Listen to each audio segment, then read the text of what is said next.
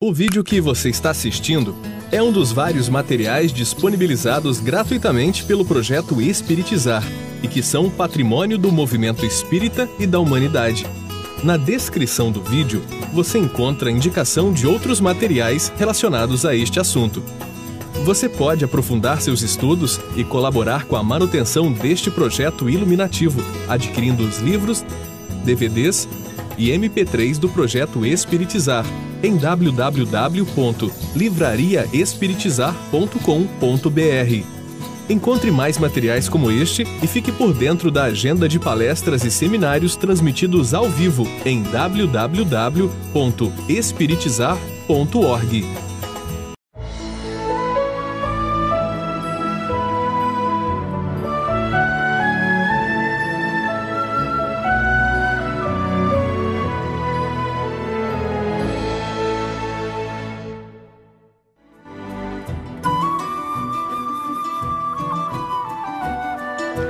agora trabalhar algumas questões atinentes ao sexo e à obsessão.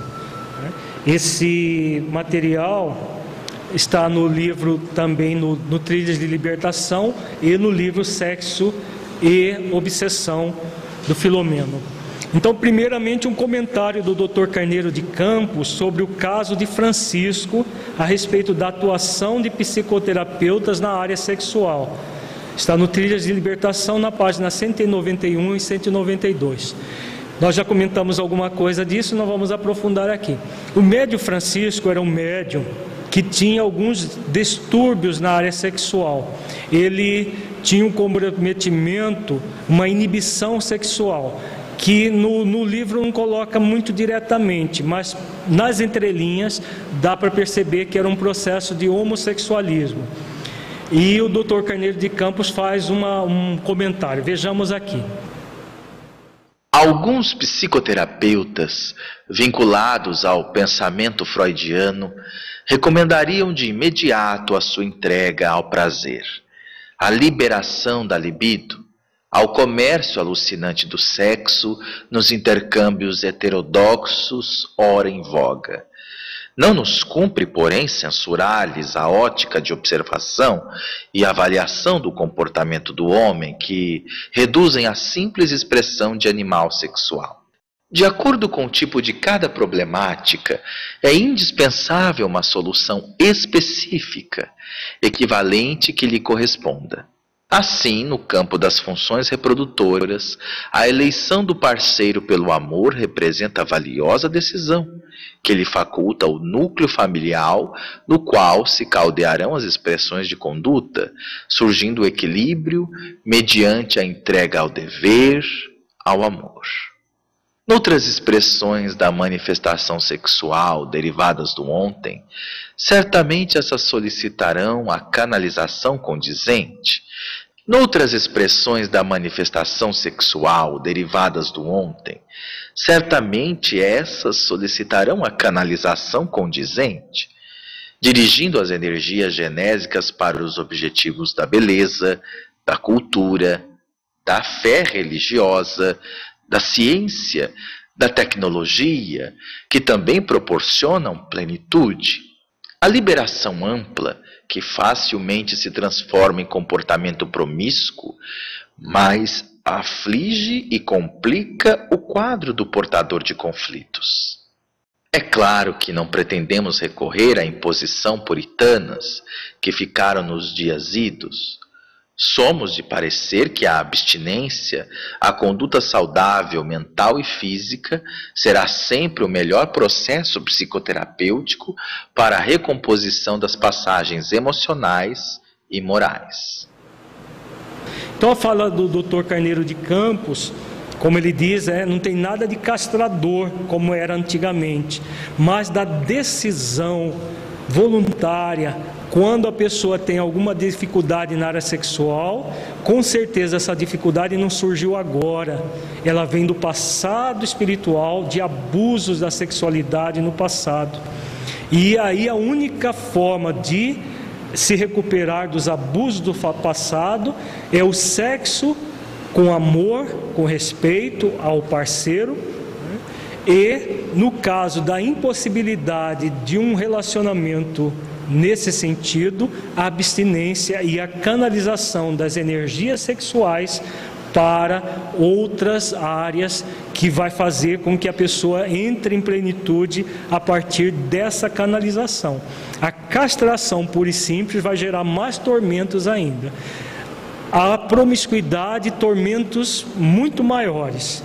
E o uso equilibrado ou abstinência a partir de uma de uma escolha consciente fazem com que a pessoa recupere o equilíbrio que no passado ela acabou gerando esse desequilíbrio que hoje ela está convidada a recuperar-se. Alguma pergunta, gente? É. É muito delicada essa questão porque um relacionamento homossexual é um relacionamento que não, ele já, em si mesmo, ele já não é um equilíbrio, porque não é tudo que foge, que, que não está de acordo com a lei divina, natural, já é um desequilíbrio. Agora, existem pessoas que trazem esse problema e não conseguem ficar sem um parceiro. Entre uma pessoa cair na promiscuidade, como é comum quando a pessoa é, tem a questão homossexual, porque como não gera filhos, há uma tendência à promiscuidade. Entre isso e a pessoa eleger um parceiro e conviver com essa pessoa em nível de respeito, é preferível isso. Agora, se ela quiser ir além e trabalhar melhor as questões, ela vai cultivar a abstinência. Porque não é por acaso que surgem esses problemas. E a abstinência a pessoa se cura. Se ela tiver um parceiro, ela continua é, é como se ela permanecesse no mesmo patamar nesse sentido. E se ela vai para a promiscuidade, ela está agravando os problemas que ela traz. Então vai depender de cada caso, daquilo que a pessoa pode dar. Mas se ela permanecer no mesmo nível, ela necessitará voltar numa outra existência com o mesmo problema, que é um problema expiatório, para se renovar. Então, se ela puder fazer hoje, melhor para ela. Se não puder, adia, mas evite. O ideal é que ela evite entrar num processo promíscuo que vá fazer com que ela se comprometa mais ainda nessa questão sexual e será muito grave. Porque nessa questão é, não existe nenhum problema nessa área que não seja um desequilíbrio do passado que está se manifestando no presente. A divindade utiliza sempre conosco, sempre um, uma, uma questão de nós voluntariamente escolhermos o caminho amoroso. E o caminho amoroso começa o amor por nós mesmos. Se a pessoa escolhe o caminho amoroso, ótimo para ela. Ela se liberta a partir do amor. Se ela produz o desamor, mesmo que seja para ela mesma, e para um parceiro ou coisa desse tipo, o que, que pode, o que, que pode acontecer no futuro? Os processos expiatórios tendem a se aprofundar. Então, por exemplo, uma pessoa que nasceu com todo o corpo normal e que tem só que tem uma sexualidade invertida, se ela entra na promiscuidade, ela pode gerar para o futuro espiritual dela, por exemplo, renascer numa condição de uma síndrome genética. É, continua sendo um problema na área da sexualidade, mas um problema muito mais grave. Uma síndrome, por exemplo, a síndrome de Turner, que a mulher nasce só com o cromossomo X sem o outro, e aí ela, ela é uma mulher masculinizada fisiologicamente, não apenas psicologicamente. A síndrome de Klinefelter, por exemplo, que o homem nasce com dois cromossomos X e um cromossomo y, cromossoma Y. Então é um homem feminilizado, é uma síndrome genética também. Todas essas síndromes genéticas, elas já são agravações de processos vinculados à sexualidade que a pessoa cada vez mais ela vai se aprofundando. Então, se ela não aproveita a existência, claro, ela necessita se recuperar. Se ela não se recupera de uma forma voluntária, vem as síndromes genéticas que já são compulsórias para que ela se equilibre. o espírito se, sendo convidado a se equilibrar de uma maneira compulsória. Essas síndromes genéticas associadas ao problema sexual existem distúrbios mentais, porque quando a pessoa usa o sexo desregradamente, ela não lesa apenas o genésico, ela lesa os centros de força. Quando o Almério ele fala que as energias genésicas elas atrapalham a mediunidade é porque o centro, o, o, sétimo chakra, que é o chakra da transcendência, o sexto, que é da inspiração, o quinto, que é do conhecimento, eles são extremamente é, eles são desvitalizados a partir do abuso sexual. Então, como esses, esses três últimos chakras aqui, eles estão ligados intimamente às questões das funções psíquicas do ser, a pessoa acaba entrando num processo de loucura também por causa da sexualidade mal utilizada. Tá? Ficou claro? Se tem nesse livro, não bate com a realidade das obras idôneas que nós conhecemos. Né? Porque nesse caso, inversão de polaridade através de obsessão não é possível. Pode levar a pessoa à promiscuidade. Promiscuidade, sim. Não sei se é isso que o autor coloca. Eu preciso ver se, o que, que ele realmente coloca. Porque a inversão é um processo ligado ao passado espiritual da criatura. Agora, se lançar a promiscuidade, a, a sexualidade desregrada, aí sim pode ter vinculação obsessiva para a pessoa cair cada vez mais no processo de eh, dessa energia promíscua. Agora, criar inversão no, pelo que nós conhecemos da, das questões sexuais, pelo que nós conhecemos da, da, da obsessão, não é possível. Criar, aprofundar, sim. Tá? E o que a Clarissa está colocando, se uma pessoa, por uma perturbação momentânea, poderá buscar uma pessoa do mesmo sexo. Isso é possível, mas não uma inversão sexual. Ela pode estar perturbada e aí ela vai quer, quer variar. Então ela busca uma pessoa do mesmo sexo, continuando heterossexual, mas ela não se, não se tornou homossexual por causa disso. Isso acontece. Né? E principalmente hoje, quando fala desse heterodoxismo, as pessoas estão buscando parceiros de todo jeito.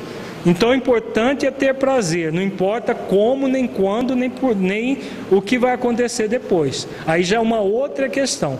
Quando nós fizemos o um comentário de que não é possível um espírito desencarnado inverter a polaridade sexual, isso não é possível, porque isso é fruto do passado espiritual da criatura.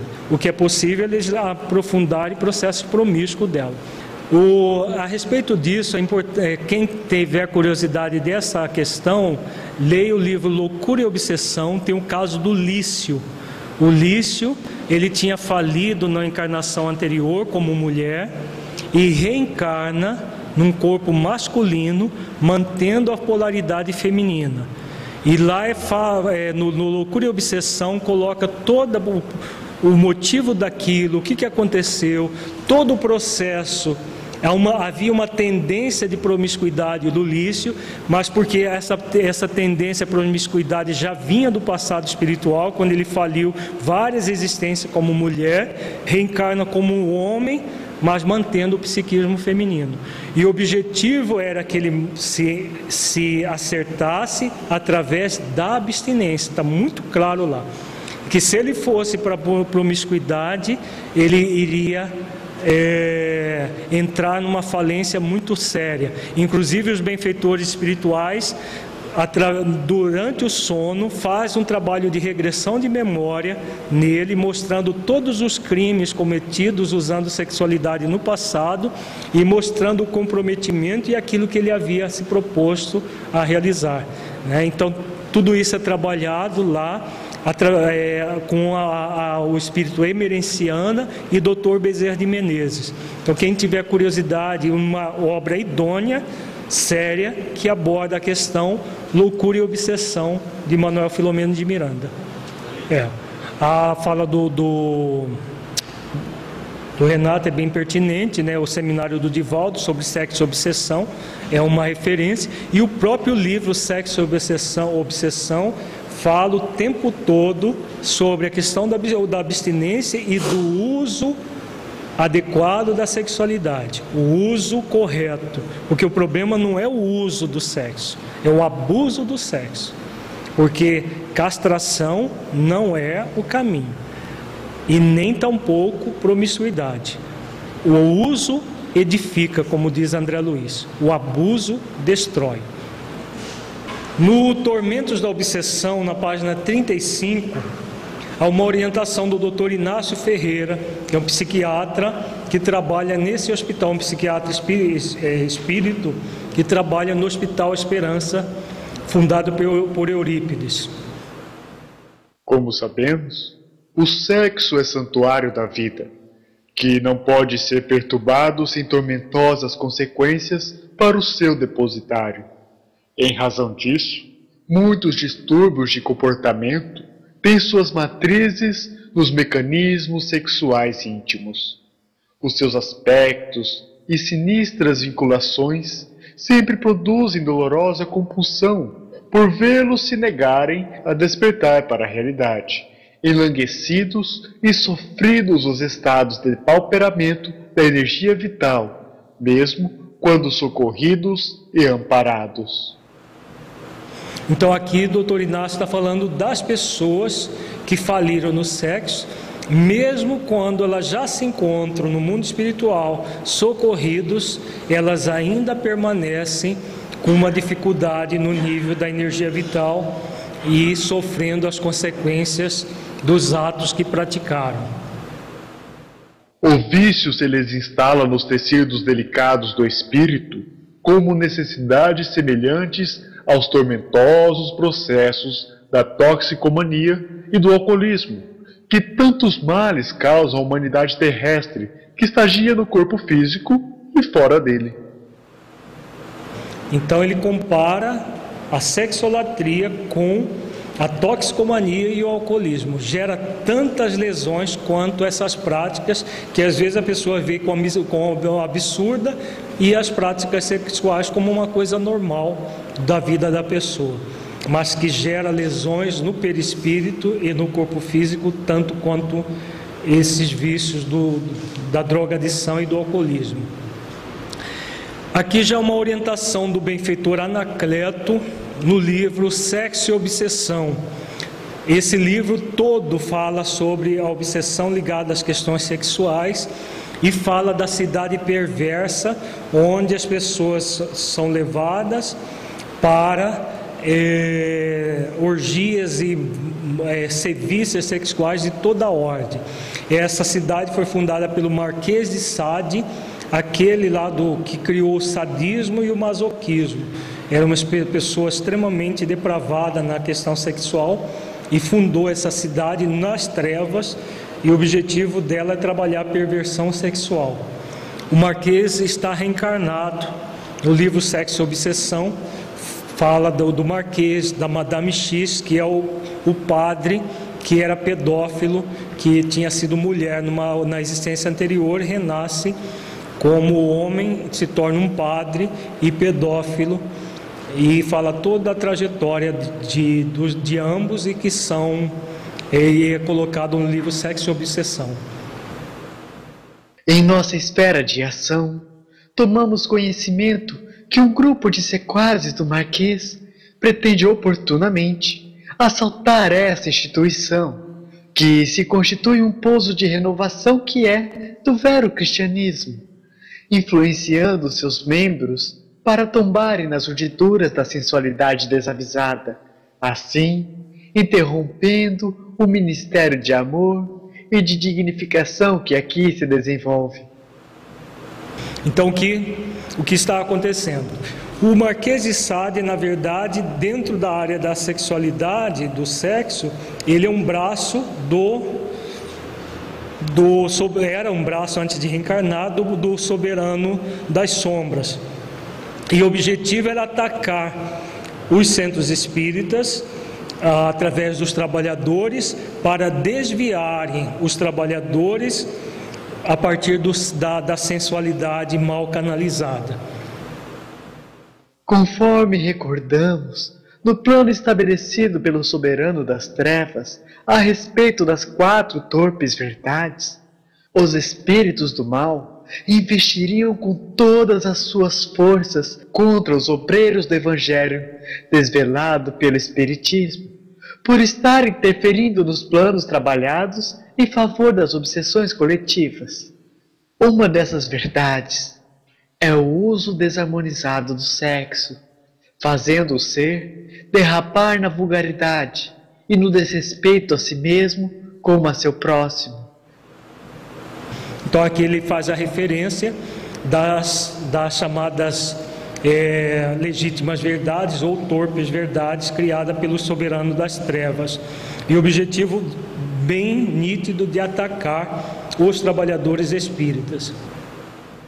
Após inúmeras tentativas frustradas para levarem adiante o sórdido plano, solicitaram a ajuda do Marquês e dos seus comparsas, que tem atraído diversos invigilantes para o desastre inevitável.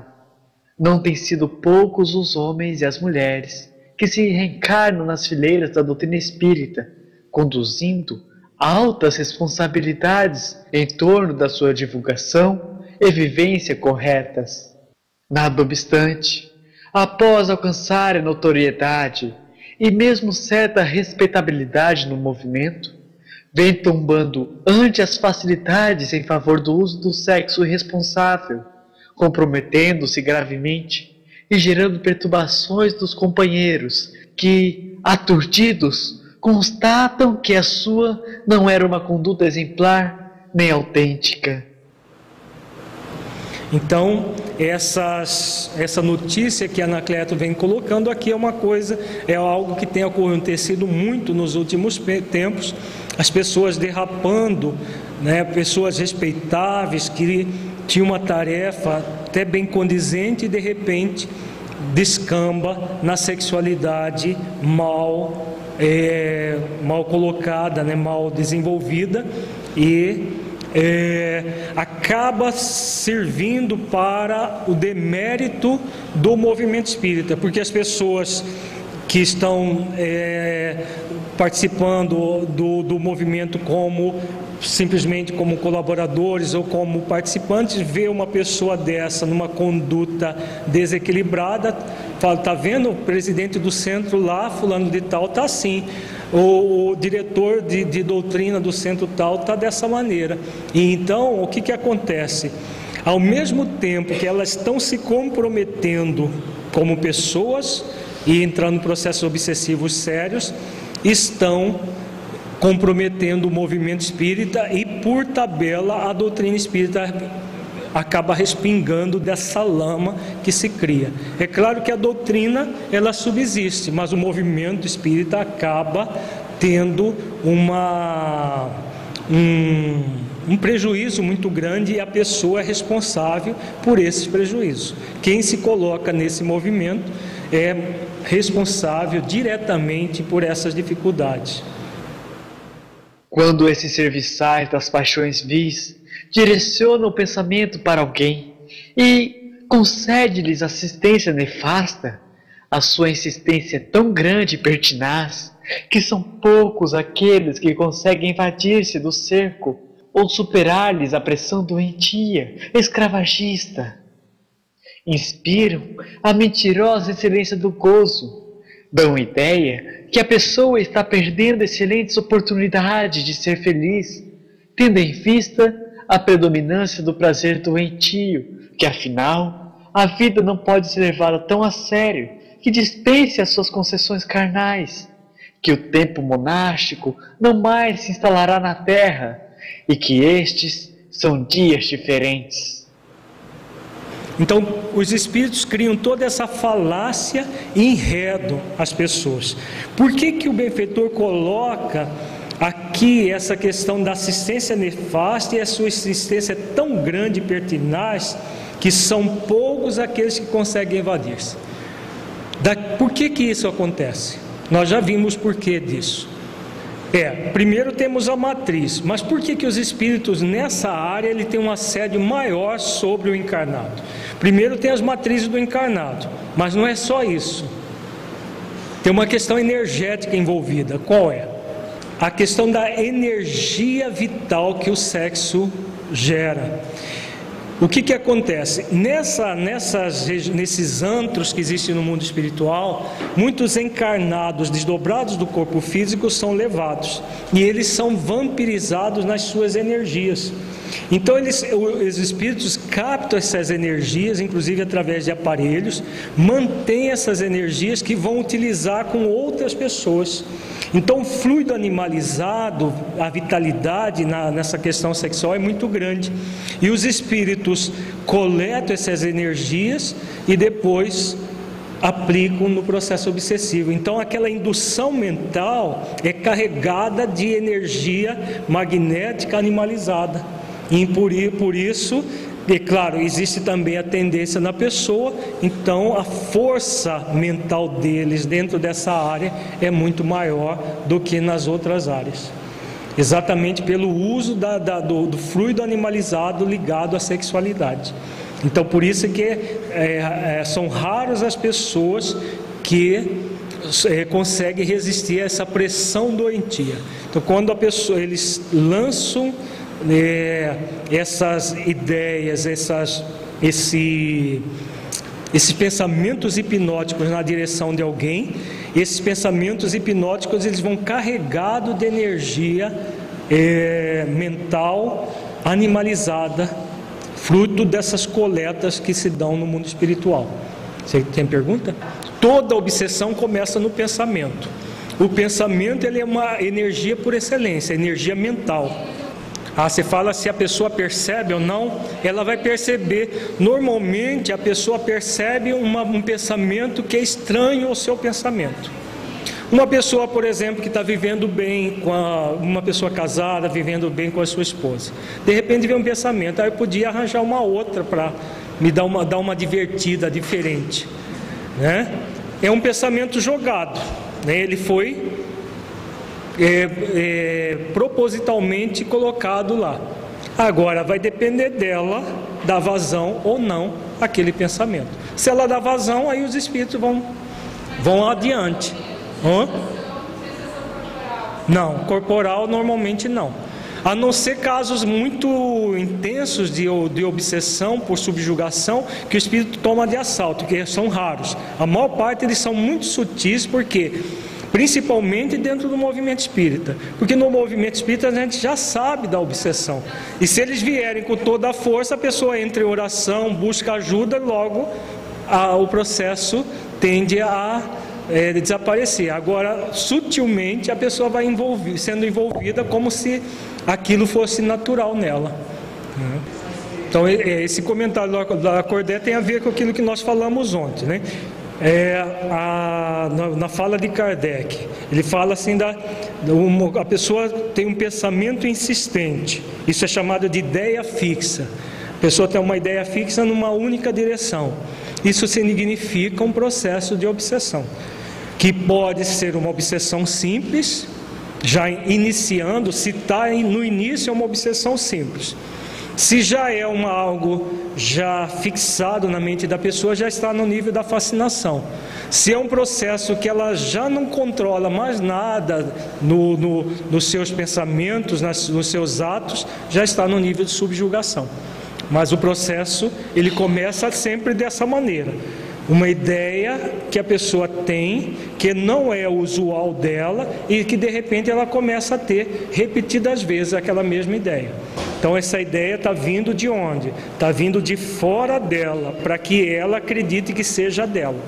Os espíritos eles são sutis, eles não vão, olha, sou eu que estou aqui querendo obsidiar você, não, não acontece isso. É, eles colocam o pensamento e a pessoa será que isso aqui é? Ela, não, ela não, não sabe se aquilo é dela ou é do, de uma outra entidade. A não ser que ela for muito vigilante e estiver percebendo, pois se eu não estava pensando nisso até agora e estou pensando isso de forma insistente, significa que esse pensamento não é meu. Agora, a grande maioria não tem essa vigilância constante e aí passa batido muito dos, dos pensamentos. Nós vamos ver o caso do Ambrósio, é bem é, é muito vivo isso. O pensamento que vinha dos espíritos ele agasalhava como se fosse dele. E faliu no exercício do poder de uma forma muito intensa. Pode falar. O anjo de guarda ele nunca vai ficar ali o tempo todo é, ele é sutil. Com os, os benfeitores, eles nos orienta, mas sempre vendo, vindo a intuição e dando espaço para que nós reflitamos sobre a intuição. O obsessor não, é uma ideia fixa o tempo todo. Ele, ele quer ganhar pelo cansaço, repetindo, repetindo, repetindo, porque é um processo hipnótico.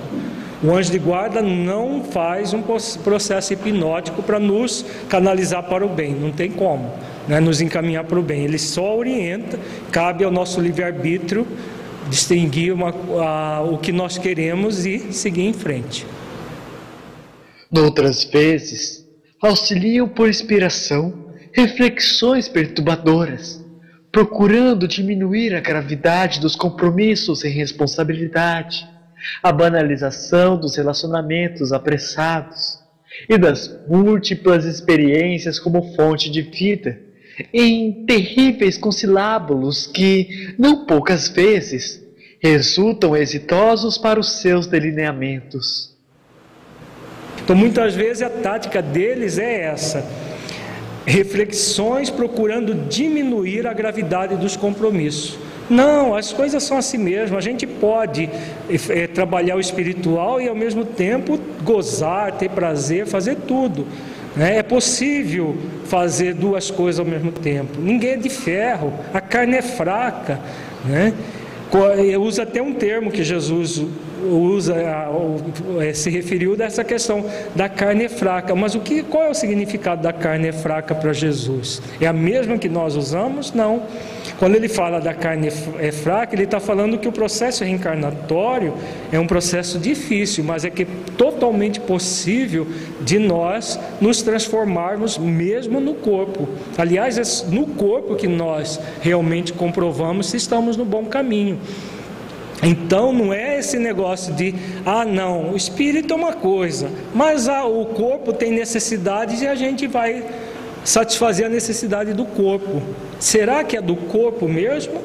É o, ou é do espírito que nós somos, que ainda está é, viciado e que se compraz naquilo? O corpo é apenas um instrumento, o corpo é um monte de células. Essas, essas situações são do espírito e não do corpo. Então não existe compromisso sem responsabilidade. É uma falácia que os espíritos utilizam, um sofisma, para melhor envolver as pessoas. Por essas e mais outras razões, iremos tentar remover alguns obstáculos do seu caminho e interferir na planificação odienta que se trama na cidade da perversão contra esses trabalhadores da era nova. Todos sabemos que não é fácil o trânsito na esfera carnal onde já estivemos, entre tropeços nas trevas da ignorância e o ressumar das paixões adormecidas e não superadas. Então, os benfeitores o tempo todo trabalham buscando nos auxiliar nesse processo de nos libertar de nós mesmos e das influências que os espíritos fazem sobre nós. Vamos para a segunda legítima verdade, que é o narcisismo. Essa segunda legítima verdade também tem campeado a solta no movimento espírita de hoje. Talvez tanto quanto a questão do, dos problemas da área sexual. E faz um estrago enorme dentro do movimento espírita. Então vejamos nós vamos estudar nesta segunda legítima verdade um caso também do livro Tormentos da Obsessão, que está registrado na página 106 a 115, que é a história de vida de Leôncio, que sucumbiu ao narcisismo. É uma história contada por ele mesmo. Então vejamos aqui. Renasci na terra há pouco mais de 70 anos em formoso lar, onde o amor e o dever constituíam diretrizes de segurança. Desde cedo ouvi e senti o respeito pelo nome de Jesus e por sua doutrina. Assim, portanto, fui educado na escola do exemplo, ao lado de outros irmãos consanguíneos. Meus pais eram católicos, porém se dedicavam com fidelidade aos ensinamentos da igreja que frequentavam e para o qual nos conduziram com carinho. À medida que crescemos e adquirimos maioridade, fomos optando pelas doutrinas que nos pareciam mais compatíveis com o desenvolvimento intelectual e moral. Consegui, por minha vez, adentrar-me em uma universidade que era um dos meus sonhos mais ardentes e concluí o curso que elegera. Foi nesse período que passei a me interessar pelos fenômenos mediúnicos e paranormais, nos dias felicitantes em que a parapsicologia era apresentada como uma grande esclarecedora e devoradora de superstições, mitos e crenças. Aprofundei-me no estudo das diferentes correntes, russa, holandesa, inglesa, americana e brasileira, se podemos classificá-las desse modo, adotando o comportamento em torno dos fenômenos de natureza eminentemente psi e aqueles outros mediúnicos que me levaram ao estudo sério do Espiritismo. Afeiçoada à literatura, à filosofia, à história, encontrei nos postulados espíritas a lógica profunda e a ética feliz para uma existência ditosa. Havendo-me dedicado à arte de escrever, já que era profissionalmente ligado a um periódico, no qual estava presente com regularidade e comentava acontecimentos inusuais. Passei a divulgar a doutrina espírita com entusiasmo e quase exaltação.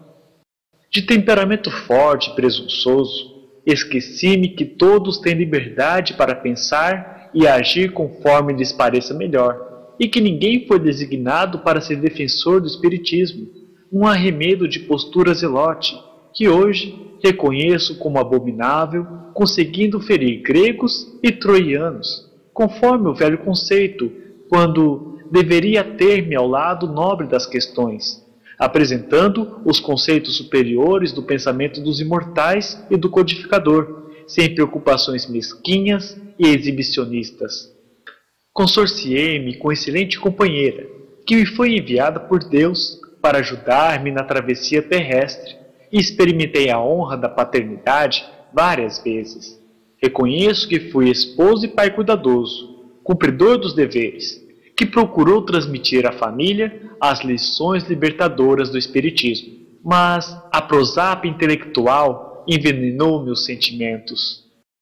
Soberbo e egoísta, lentamente deixei-me fascinar pela absurda ideia de que me cabia a missão de preservar a memória do mestre de Lyon lutando qual Dom Quixote contra os fantasmas monstruosos que detectava nas pás de moinhos de vento da ilusão, passando a agredir sistematicamente nomes respeitáveis e instituições venerandas por discrepâncias de minha parte. Possuidor de palavra fácil, usei a tribuna espírita muitas vezes apresentando temas relevantes, mas sempre os concluindo com dardos venenosos bem dirigidos contra os inimigos que criava ou supunha possuir. Simultaneamente, consegui escrever páginas repassadas de beleza, que ainda confortam muitas pessoas que as leem. As paixões que predominavam no ser que sou, com o tempo assomaram, tomaram-me o fôlego e tornei-me pessimista, agressivo, antipático. Como seria de esperar, Muitos daqueles a quem agredi pela imprensa reagiram com seu direito de defesa, dando curso a discussões infelizes e desnecessárias, que a morte a mim demonstrou serem somente fruto da vaidade e da exibição do personalismo doentio, e que, no meu inconsciente, qual ocorre com muitos outros viandantes terrenos, agasalhava a ideia de passar à imortalidade humana. Consegui, por fim, ser mais detestado do que estimado. Não me dava conta, eu que ensinava aos outros, que estava sendo arrastado vigorosamente à rude obsessão, face ao cerco organizado por adversários soeses do Cristo e da doutrina espírita. Como consequência, passei a nutrir vigorosa antipatia por médiums e dirigentes de reuniões que se me apresentavam como ignorantes e incapazes de contribuir em favor da causa espírita, quando, em uma reunião experimental, dentre as muitas que visitava com o fim de desmascarar médios e exibir-me, encontrei aquela que seria o pivô dos meus desconcertos emocionais. Tratava-se de jovem e encantadora médium psicofônica e clarividente de excelentes recursos, porém em fase primária de educação da faculdade. Relativamente frágil e muito insegura, inspirou-me imediata afeição, que não pude identificar de momento, tal a qualidade de que se constituía. O certo é que, à medida que voltei àquele núcleo ao qual se vinculara, passei a oferecer-me para ministrar cursos de passes e outros, atraindo-a com persistente indução. Não me passavam, então, pela mente ideias perturbadoras ou desejos malsãos. Telementalizado, porém, pelas entidades infelizes, consegui que ela se me afeiçoasse, derrapando posteriormente em adultério nefando. O escândalo, que tem pernas curtas, logo aconteceu, envolvendo a moça que, admoestada carinhosamente, foi afastada da instituição, quanto eu mesmo, cortesmente pelo seu diretor, até que a minha família tomou conhecimento e não mais pude ocultar a verdade, massacrando com a conduta irrefletida e doentia corações afetuosos e sensíveis. Incapaz de continuar no lar, após esculpar-me com a esposa dilacerada, retirei-me para viver com a aturdida vítima da minha sedução. A sua faculdade incipiente ante a conduta reprochável que passou a manter, se tornou campo de perturbação e enfermidades que a vitimaram, levando-a à prematura desencarnação. Não me perdoando a série de desatinos, transferi-me de cidade, abandonei os deveres espirituais, quando mais deles necessitava, e derrapei por completo na obsessão. O desequilíbrio mental assaltou-me e passei aos alcoólicos em fuga espetacular da realidade. Nesse comenos, soube da desencarnação da esposa devotada e somei às dores antigas mais essa aflição, perdendo totalmente o interesse pela existência física. A queda no fosso de si mesmo não encontra apoio ou piso de sustentação, abrindo-se o abismo e cada vez mais se tornando profundo. Esquecido dos e pelos amigos, uni-me a grupos de dipsomaníacos elegantes e vulgares, até que a morte me convidou o corpo ao túmulo e o espírito à consciência dos atos. Fui arrastado por antigos asseclas, inimigos que eu arregimentara em reencarnações anteriores, quando me houvera tornado membro soldado do exército de Jesus e impusera a crueldade como instrumento de conversão religiosa. Agora esforçavam-se com inclemente perversidade, arrastando-me para regiões inferiores, onde experimentei as mais rudes humilhações e desacatos de outros mais arrogantes adversários. O meu sofrimento era tão atroz e a consciência de culpa tão severa que não me recordava das blandícias da oração, nem da intercessão divina sempre ao alcance de todos os calcetas e criminosos. Desse modo, em uma das excursões realizadas pela Rainha Santa Isabel de Portugal, às regiões de supremo desconforto e dor, o apóstolo de Sacramento me retirou do abismo, prendendo-me numa das redes magnéticas, atirada sobre pau de degradação e vergonha, recambiando-me para este abrigo onde permaneci longamente em recuperação, libertando-me dos pesadelos que me continuaram afligindo. Aqui o Espírito ele faz uma referência à, à Rainha Isabel de Portugal. É, um, a, é uma benfeitora que se especializou em recolher espíritos falidos das regiões trevosas. Ela sai em caravana e ela vai na frente e a, ela lança, pede para os trabalhadores, ela vai com as rosas, atira as rosas e depois é, os trabalhadores que vão junto atiram redes. E, porque esses espíritos às vezes eles ficam em regiões pantanosas, mergulhados mesmo naquelas regiões, em situações de sofrimento indescritível. E aí essas redes elas têm um poder é, muito interessante. André Luiz também ele, ele fala dessas redes. Quando a pessoa está querendo realmente se renovar, na hora que o espírito pega, a rede fica mais sólida e ele é recolhido. Se o espírito está apenas querendo tapear, querendo ser recolhido para depois criar ruaças onde ele for recolhido, a, a rede se desfaz. Na hora que o espírito pega, ela se desfaz. Então é muito interessante esses trabalhos. O próximo caso que nós vamos estudar, que é o Ambrósio, também ele foi recolhido pela, pela caravana da Rainha Isabel. Então aqui ele, ele faz essa referência e é algo extremamente comum. Essa Rainha Isabel é um espírito de alta envergadura moral que tinha é, mediunidade de efeitos físicos e a especialidade dela é atender, desde quando ela desencarnou, ela passou a atender esses espíritos que faliram e que estão nessas regiões inferiores do planeta. Transferido para este recinto onde me encontro, agora livre das marcas hediondas das regiões trevosas onde estive, permanecem as reminiscências dos erros a amargura do insucesso, mas também a esperança do futuro, acenando-me com oportunidades de reparação. Quando silenciou, o suor porejava-lhe na face pálida e as lágrimas corriam-lhe em abundância silenciosa e depuradora. Dona Matilde, que é a mãe do espírito, traduzindo expressiva alegria no rosto enquanto o filho se refazia, completou: a jovem, por haver sido vítima da própria ignorância e insensatez, foi amparada devidamente em outro pavilhão de nosso hospital. E apesar dessa clínica ser dedicada a pacientes específicos, ele aqui foi amparado para receber assistência mais especializada através dos médios que cooperam com o nosso serviço de recuperação espiritual. Conforme os amigos podem depreender, mais se pede àquele que mais recebe de acordo com o ensinamento sábio de Jesus.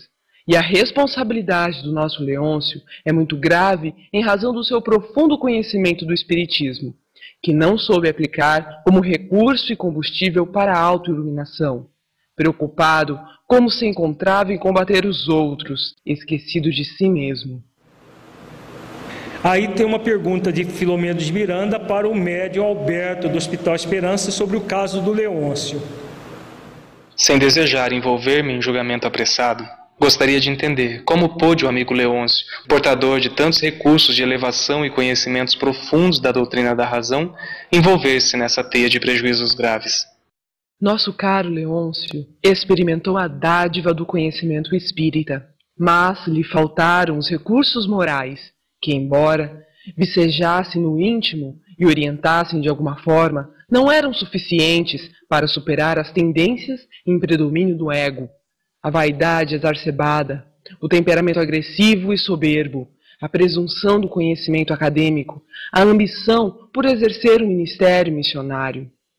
Foi nessa deficiência do espírito que se abriram as brechas para as agressões impudentes dos seus adversários pessoais, bem como aquiloutros do ideal libertador. O conhecimento intelectual nem sempre oferece discernimento emocional. E não são poucos aqueles que, possuidores de grande cultura, falham em questões pertinentes ao sentimento, ensoberbendo-se e mantendo distância mental das pessoas que consideram inferiores. Infelizmente, os preconceitos de toda ordem sempre surgem na utópica superioridade daqueles que se atribuem valores que realmente não possuem. Afirma-se com certa sabedoria que Deus pôs o conhecimento na cabeça, para bem conduzir o indivíduo através da razão. Porém, o sentimento foi colocado no coração, para que a ardência das emoções possa derreter o gelo da inteligência. Essa metáfora que o benfeitor usa aqui é muito interessante, né? A razão sozinha, ela é fria. A razão com a emoção, ela realmente faz o par perfeito. Só a emoção a pessoa se torna piegas, só racional se torna fria e muitas vezes arrogante. Então é necessário unir razão e emoção para que a pessoa seja uma, alguém inteiro. Há, desse modo, uma distância significativa entre conhecer e vivenciar, ensinar e sentir, compreender e amar em profundidade, ajudando sempre e sem cessar. O Espiritismo é dirigido à lógica e à razão, porém, tem as suas raízes fincadas no amor, o que permite que todos os indivíduos o assimilem pelo entendimento e pelo sentimento. Quando desvestido das linguagens complexas que, não poucas vezes, alguns dos seus profitentes o revestem em exibicionismos literários desnecessários e de resultados negativos. Há muita facilidade em dizer coisas simples de maneira interpolada, mas é muito difícil exprimir temas complexos de forma fácil, o que resulta em possuir mais do que o conhecimento, mas sim a sabedoria. O nosso confrade tornou-se duelista da palavra, esgremindo o verbo com terminologia aguçada como lâmina para ferir, esquecendo-se de que a nossa é a proposta de ajudar sempre, porquanto Jesus e Allan Kardec sempre se conduziram desta forma. Mesmo quando assumiram postura austera, jamais recorreram à violência ou ao desrespeito acusador em relação aos seus adversários. O Espiritismo é a grande luz que predominará um dia no arquipélago de estrelas do conhecimento, orientando e iluminando mentes e corações para o alto encontro e a plenitude. Então a, a história do Leôncio também é bastante significativa. Né? Então vemos, vamos, vejamos um resumo da dificuldade dele. Uma pessoa com profundo conhecimento da doutrina espírita, que escrevia inclusive livros esse Leôncio, na verdade, é um pseudônimo também. Nenhuma desse, dessas pessoas tá, tem um nome real, porque são pessoas muito conhecidas no movimento espírita até hoje. Alguém que escreve livros são poucos os autores encarnados que escrevem, livros no, no passado e ainda hoje. Então, o Leôncio é um desses escritores encarnados que escrevia livros e escrevia nos jornais Agora, qual era o movimento dele? O movimento dele não era de usar o conhecimento profundo da doutrina na sua vida, buscando se transformar numa pessoa melhor e aí ajudar outras pessoas a se transformarem também através das suas obras. O seu movimento era de defender a verdade, como se a verdade de, precisasse de defesa. E para defender a verdade, o que, que ele usava? O ataque a outras pessoas. Então atacava os outros para defender a verdade. Agora, o, como que uma verdade pode ser uma verdade que é verdade de fato? pode ser defendida atacando outras pessoas. Primeiro, ela não precisa disso. Segundo, que ah, como o benfeitor coloca, Jesus jamais atacou aqueles que não aceitavam a sua doutrina. Allan Kardec também jamais atacou aqueles que não concordavam com a doutrina espírita. Quem somos nós para atacar os outros que não pensam como nós? Então ele se torna esse Dom Quixote, lutando contra moinhos de ventos que ele próprio criava, inimigos que ele mesmo criava. Criou toda essa esterilidade em termos de resultado no movimento, essas querelas inúteis, essas discussões, gerando antipatias com toda as consequências para ele. Agora imaginemos uma pessoa com todo o conhecimento da realidade da vida, inclusive escritor, e indo para regiões inferiores, nem umbral ele foi, ele foi para as trevas mesmo. São regiões bem inferiores do planeta de sofrimentos inenarráveis.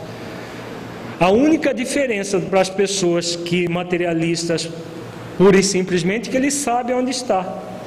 Né? Só que ele coloca uma coisa muito interessante: que o sentimento dele era tão negativo que ele nem se lembrava da oração, só ficava ali sofrendo as consequências das atitudes dele. Então é um grande exemplo para todos nós, para não realizarmos a mesma ação, não cairmos nessa tentação de seguir por esse caminho do narcisismo. Excelente pergunta do Lieber. Ele chama a atenção de que esse companheiro, na encarnação passada, era membro dos, dos chamados soldados de Jesus. Esse é, é, um, é um, uma atividade que acontecia na Igreja Católica na época da Inquisição e cujo objetivo era, segundo eles, era de converter as pessoas à força. Então, cristãos, é, judeus, é, pessoas evangélicas, é, protestantes de outras crenças, é, eram forçados a se converter ao catolicismo, principalmente os judeus. E o objetivo era duplo, na verdade: era converter as pessoas à força e ficar com os bens dela. Era, na verdade, o interesse puramente comercial, puramente material. Então ele trazia toda aquela bagagem do passado. Quando no movimento espírita, o que, que acontece? Ele repete o mesmo processo dentro do movimento espírita. Ele, porque a, a, esse grupo ligado à Igreja Católica, eles estavam focados em quem? Converter os outros. Eles mesmos estavam totalmente distantes do objetivo do cristianismo. Eles mesmos nem se tocavam que é, na verdade, Jesus era um completo desconhecido para eles. E, em nome de Jesus, perpetraram verdadeiras barbaridades. Reencarna, vem como na no movimento espírita para, através da doutrina espírita, renovar comportamentos e atos. E aí o que ele faz? De uma forma diferente, ele continua focado no outro e tentando é, combater o que o outro pensava.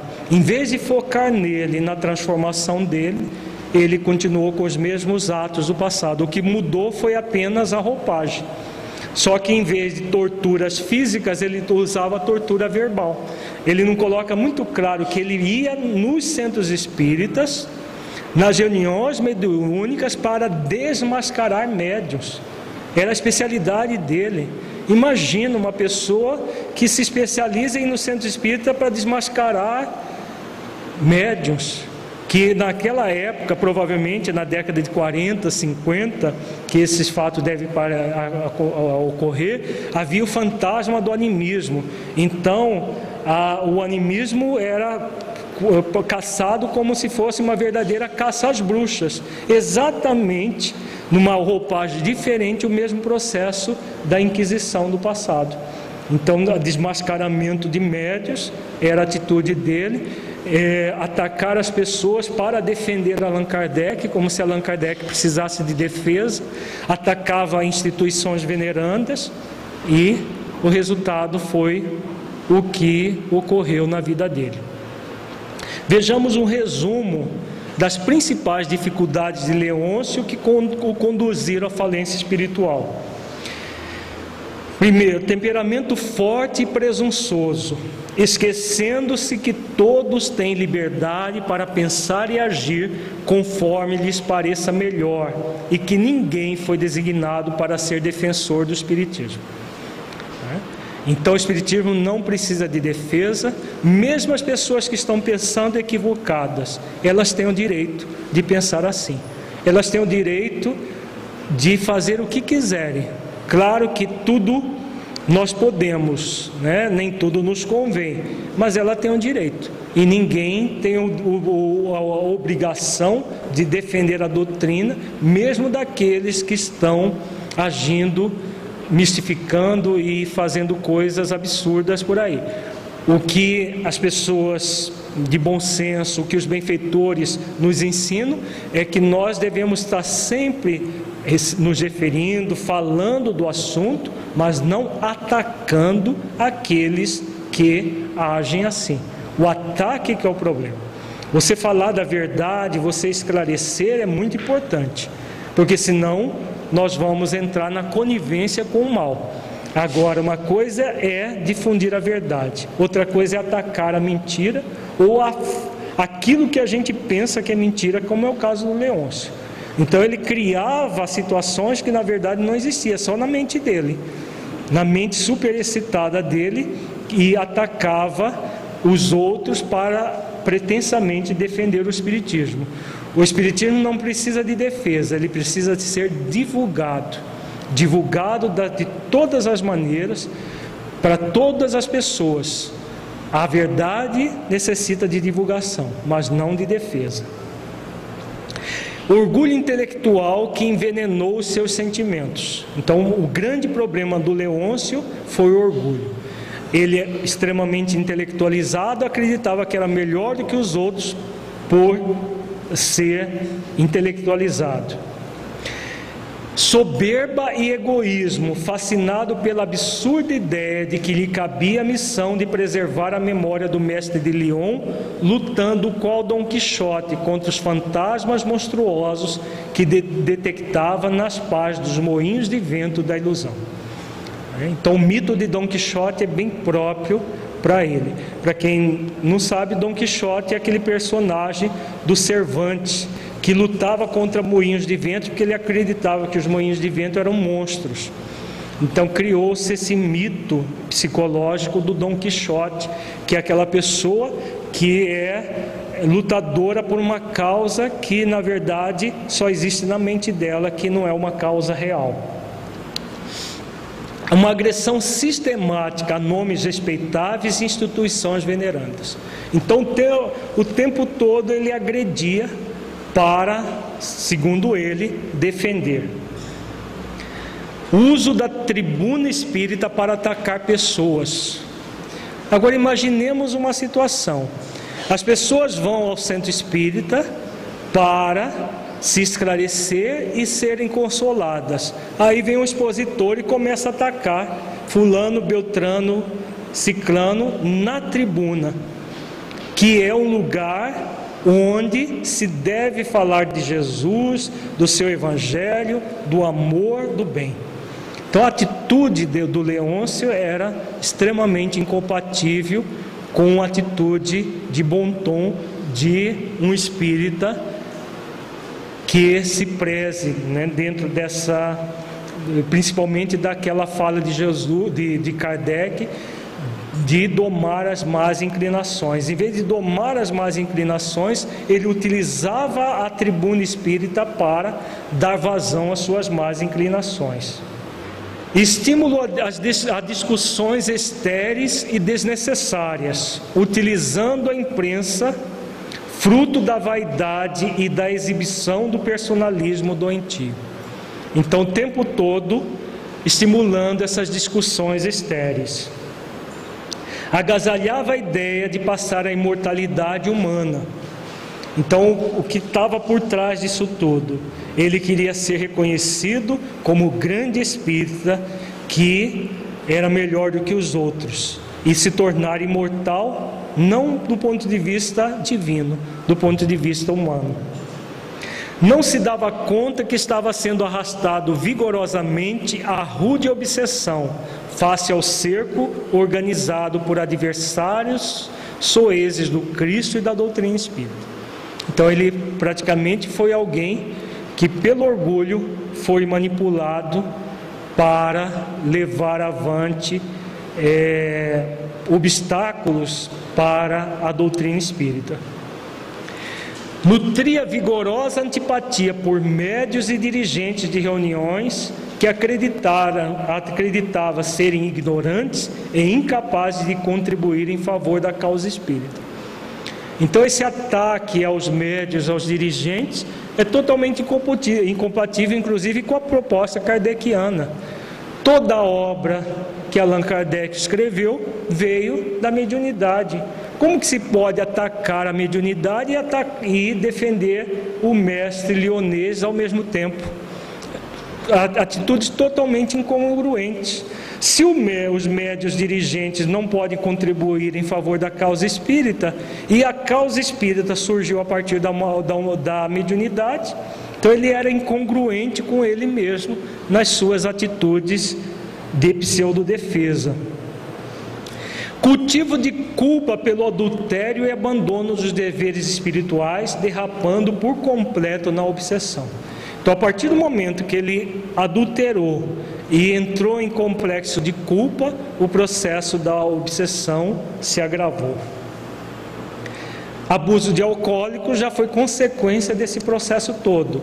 É, como ele diz, entrou no grupo de dipsonômicos é, ah, elegantes, né? Disse, é, alcoólatras elegantes.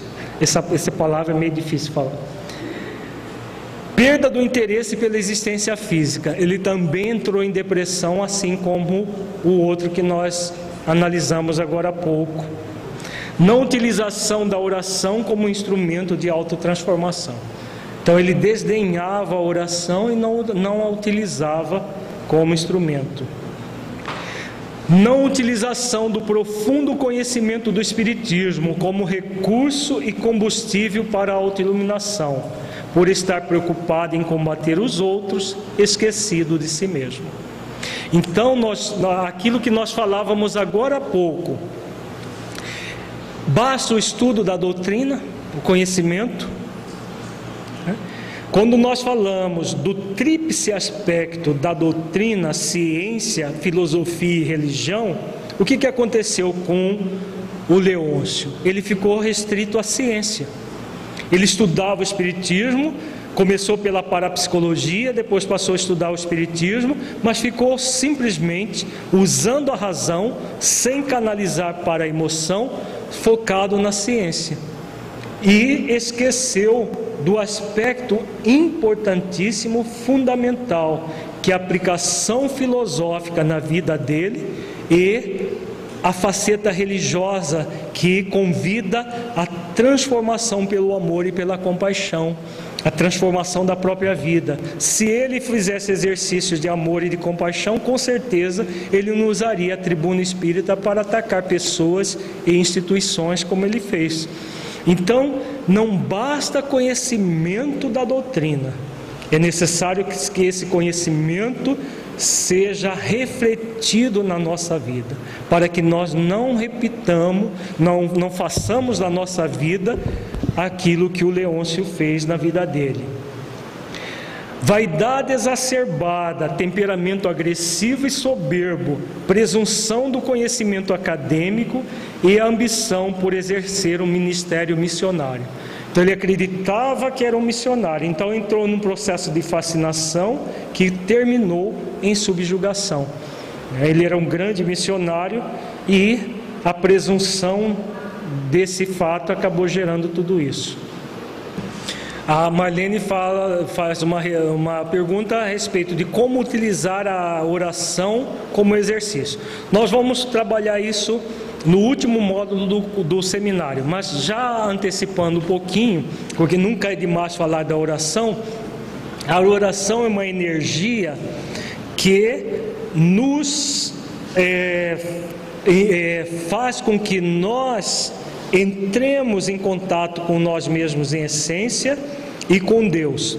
Então é, é, uma, é um instrumento de autoequilíbrio fundamental. E o, o que, que a oração faz? Ela, eu, eu uso sempre uma metáfora para trabalhar a questão da oração. Nós vivemos num mundo conturbado, que é o planeta de expiações e provas.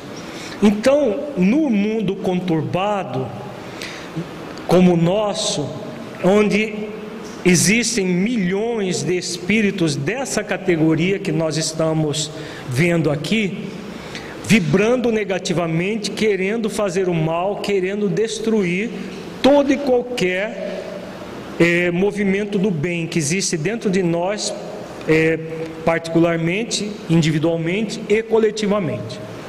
Então, imaginemos o ambiente psíquico da Terra como um ambiente esfumaçado, cheio de fumaça. Né? Como esses incêndios. Imagina um incêndio e cheio, aquele ambiente cheio de fumaça. Para entrar num ambiente desse, o que, que a pessoa precisa? Ela precisa de uma roupa especial, máscara, para não se contaminar com a fumaça e vir a se intoxicar com a fumaça. Então nós vivemos num ambiente assim. Que o próprio planeta ainda está assim, escuro, cheio de energias deletérias. A oração funciona como esses trajes de astronauta, ou como essas roupas especiais de bombeiros, ou como um escafandro. Nós criamos uma psicosfera interna e externa. Primeiro, o contato com a nossa essência divina faz com que nós cultivemos mais intensamente a espiritualidade. E segundo, cria uma psicosfera própria, uma psicosfera luminosa, que vai se constituir nessa roupa que nós vamos usar. Quando nós cultivamos o hábito da oração, nós criamos tudo isso. E aí, nos ambientes vários que nós estivermos, nós estaremos protegidos. Então, se nós cultivarmos é, a companheira da oração é a vigilância. Então a vigilância que Jesus preconiza é a observação de nós mesmos o tempo todo, como que nós estamos agindo, como que nós estamos vivendo. Quando nós cultivamos a vigilância, vamos perceber a necessidade da oração. E no mundo, num mundo como o nosso, a necessidade da oração é cotidiana, é o tempo todo. Então, quanto mais nós fazemos, nós vamos criando essa psicosfera. Então, é como se fosse uma roupa especial para viver num ambiente conturbado sem se desequilibrar.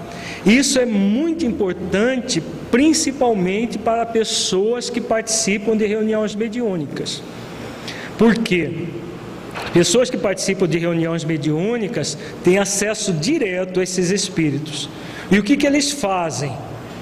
Eles querem destruir todo e qualquer trabalho do bem.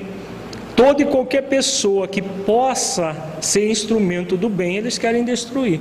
Então, se nós tivermos sempre o hábito da oração, não vamos cair em armadilhas. Agora, se formos invigilantes e não utilizarmos da oração, vamos correr risco de, de ter problemas como o Leôncio teve. Né? Então, a, o que, que a, nós vimos ontem, que a obsessão é ligação de uma mente com outra mente uma mente culpada com uma mente desejosa de vingança. Então, isso é obsessão, gera essa justa posição, essa ligação mental. Quando nós entramos em oração, nós mudamos a nossa mente, a energia. Então, o espírito tenta, mas não consegue agir. Agora, se nós não temos o hábito da oração, é como se nós estivéssemos desguarnecidos sem esse traje que nos protege, entre aspas, da fumaça. A fumaça é a energia dos espíritos e o traje é a oração. Se nós nos revestirmos desse traje, não precisamos temer, porque qualquer energia negativa que venha na direção vai ser obstaculizada pela oração. É, o objetivo dessa reflexão não é para materializar a oração, é só para a gente ter uma ideia, é uma alegoria, né? uma comparação para a gente entender, porque na verdade a, a oração é algo espiritual e, e há uma diferença entre orar e rezar. A maioria das pessoas utilizam da reza. Rezar, as palavras não estão associadas à emoção, ao sentimento. E orar nós associamos as palavras à emoção, porque não basta pensar, é necessário sentir aquilo que nós estamos pensando. Então a oração é, um, é, uma, é uma energia que é formada de pensamento e sentimento. Aí sim nós estamos orando. Quando nós apenas pensamos, ou pior ainda, apenas repetimos palavras decoradas, ou não, ou quando estamos lendo, mas sem sentir aquilo que nós estamos lendo, nós estamos rezando, que não vai produzir essa mesma energia que é só acontece através da oração. Mas amanhã, no último módulo no nosso curso, nós vamos falar sobre os recursos terapêuticos para nós superarmos a obsessão e aí nós vamos entrar mais detalhadamente na questão da oração. Vamos falar um pouquinho sobre a vaidade e o processo da obsessão. Um texto no livro Entre Dois Mundos, nas páginas 248 a 250, é parte de uma conferência de um benfeitor espiritual que Filomeno narra no livro Entre Dois Mundos. Então é um, é um trecho dessa, dessa conferência. O benfeitor diz assim: Nada obstante, as lutas intestinas permanecem nas mais diferentes grades religiosas, desde aquelas que se acreditam proprietários dos seus ensinamentos e pretendem mantê-lo encarcerado nas suas paredes, que recendem o bafio pestífero da presunção e do despautério, até aquelas que se atrevem a considerar-se libertárias, exibindo propostas de absurdo monetário e enriquecimento de pessoas. Esse benfeitor ele vem falando das religiões tradicionais e depois ele começa falando desse processo que vem acontecendo nos últimos tempos nas religiões tradicionais que existem no planeta. O abuso monetário e o enriquecimento de pessoas. É, religiões que se propõem libertárias, mas que de libertária não tem nada. O objetivo é aprisionar pessoas e ah, usufruir dos recursos financeiros delas. Jesus continua sendo o grande desconhecido dos tempos. É, então Jesus ele é muito falado, muito falado, mas continua sendo o grande desconhecido. É uma realidade muito patente. E aqui ele começa falando do espiritismo e das dificuldades que estão acontecendo dentro do movimento espírita. Com o advento do espiritismo, não tem sido muito diferente a atitude de alguns conversos aos seus postulados que são libertadores. Asfixiados na prepotência, que lhes remanesce de experiências religiosas transatas, rapidamente apropriam-se do conhecimento para zurzi-lo como látigo contra seu próximo e não para ser usado como recurso de sublimação pessoal. Nós vemos isso até na tribuna, pessoas usando do conhecimento espírita não para consolar, mas para zurzir um látigo, como se fossem chicotadas que são dadas nas pessoas. Pessoas falando, ah, se não fizer isso, vai para um umbral, se não fizer aquilo, a pessoa isso, aquilo. São situações totalmente incompatíveis com a doutrina espírita, com o Evangelho de Jesus, que Jesus nunca fez, incabíveis dentro da de um centro espírita, mas que vive acontecendo em muitos centros por aí. Emparedados da empáfia, supõem-se defensores da verdade, como se fossem necessários, e acusam tudo e todos, reservando-se o direito de permanecer como cadáveres bem ornamentados, mas que exudam decomposição espiritual.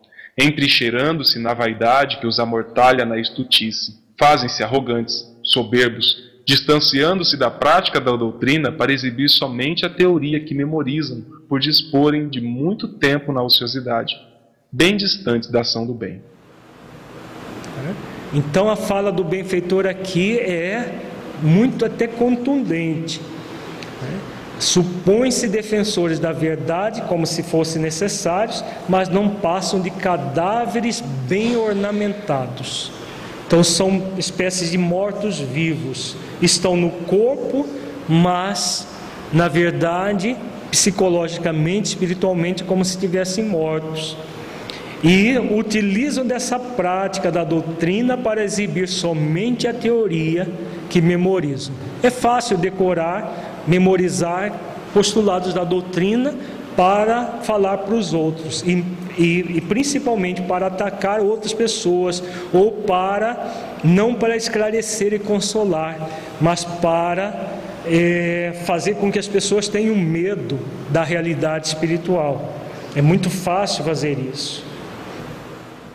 São quais orquídeas raras, belas e transitórias, que nem sequer exalam perfume, quando poderiam ser grãos de trigo, bom para a mesa do amor em forma de pão e de recurso de paz.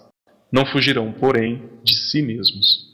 Desrespeitando a imortalidade que afirmam existir, comportam-se como se não acreditassem na sua realidade, em face da conduta que se permitem, gerando mais aflição e promovendo culto de autopromoção do que mesmo de consolação às criaturas que se lhe acercam, rogando misericórdia e orientação libertadora. Então, atitudes que a pessoa, que a, as pessoas que agem assim, simplesmente para se promover, se autopromover a partir do movimento espírita e ao invés de promoverem a sua autotransformação. São ativos na agressividade e parasitas espirituais na compaixão e na misericórdia de que se deveriam revestir moralmente. Repetem os erros a que se acostumaram no passado e de que não se querem libertar. Mas existem também inumeráveis servidores fiéis que, tomando da charrua, não olham para trás, preocupados com a seara que lhes cumpre trabalhar, a fim de que a boa semente encontre solo bérreo para germinar, crescer e produzir. É, então existe muita gente boa ajudando realmente, tomando da charrua, como o seu Praíra sempre nos dizia, sem olhar para trás, né? repetindo a frase de Jesus. Jesus assiste-os a todos com fraternal ternura, confiando no despertar dos adormecidos no leito da ilusão e no prosseguimento da atividade por parte daqueles que estão vigilantes no trabalho. Perguntas sobre o narcisismo, gente? A, a Marlene faz uma pergunta aqui para quebrar o egocentrismo. A a melhor maneira é a oração? Não, a oração é um instrumento dos quais nós podemos utilizar. Você só transmuta o egocentrismo através do holocentrismo. O egocentrismo ele está focalizado principalmente em três sentimentos: orgulho, vaidade e egoísmo. A pessoa orgulhosa, egoísta e, e vaidosa, ela acaba por vitalizar o egocentrismo. Podemos acrescentar também aí o desamor e a rebeldia frente à vida, porque na verdade o processo egocêntrico é uma, um movimento de se rebelar contra Deus e contra a própria eh, criação divina. Então, quando a pessoa cultiva esses sentimentos, ela se torna egocentrada. O que importa é ela, não importa o outro. O que importa é o bem-estar dela, não importa os outros. Ela é melhor do que os outros. Ela é mais capaz do que os outros. Então ela é tudo mais, ela está sempre em comparação com os outros. Muitas vezes a pessoa egocêntrica ela sente inferioridade em relação aos outros. E aí o que ela faz? O que, que o egocêntrico faz quando minimamente ele sente inferior a alguém? Ele usa de que instrumento? Hã? De quê? Difamação do outro. A inveja leva à calúnia, à difamação Há processos em que ele diminui o outro para poder se exaltar. Então, o movimento egoísta, egoísta e egocêntrico, ele está sempre focado no outro, ou se sentindo superior, e quando sente inferior, busca, busca diminuir o outro para sentir superioridade, uma superioridade falsa. Então, esse é o movimento egocêntrico. Como que ele é transformado? Através do movimento holocêntrico. Holos, todo.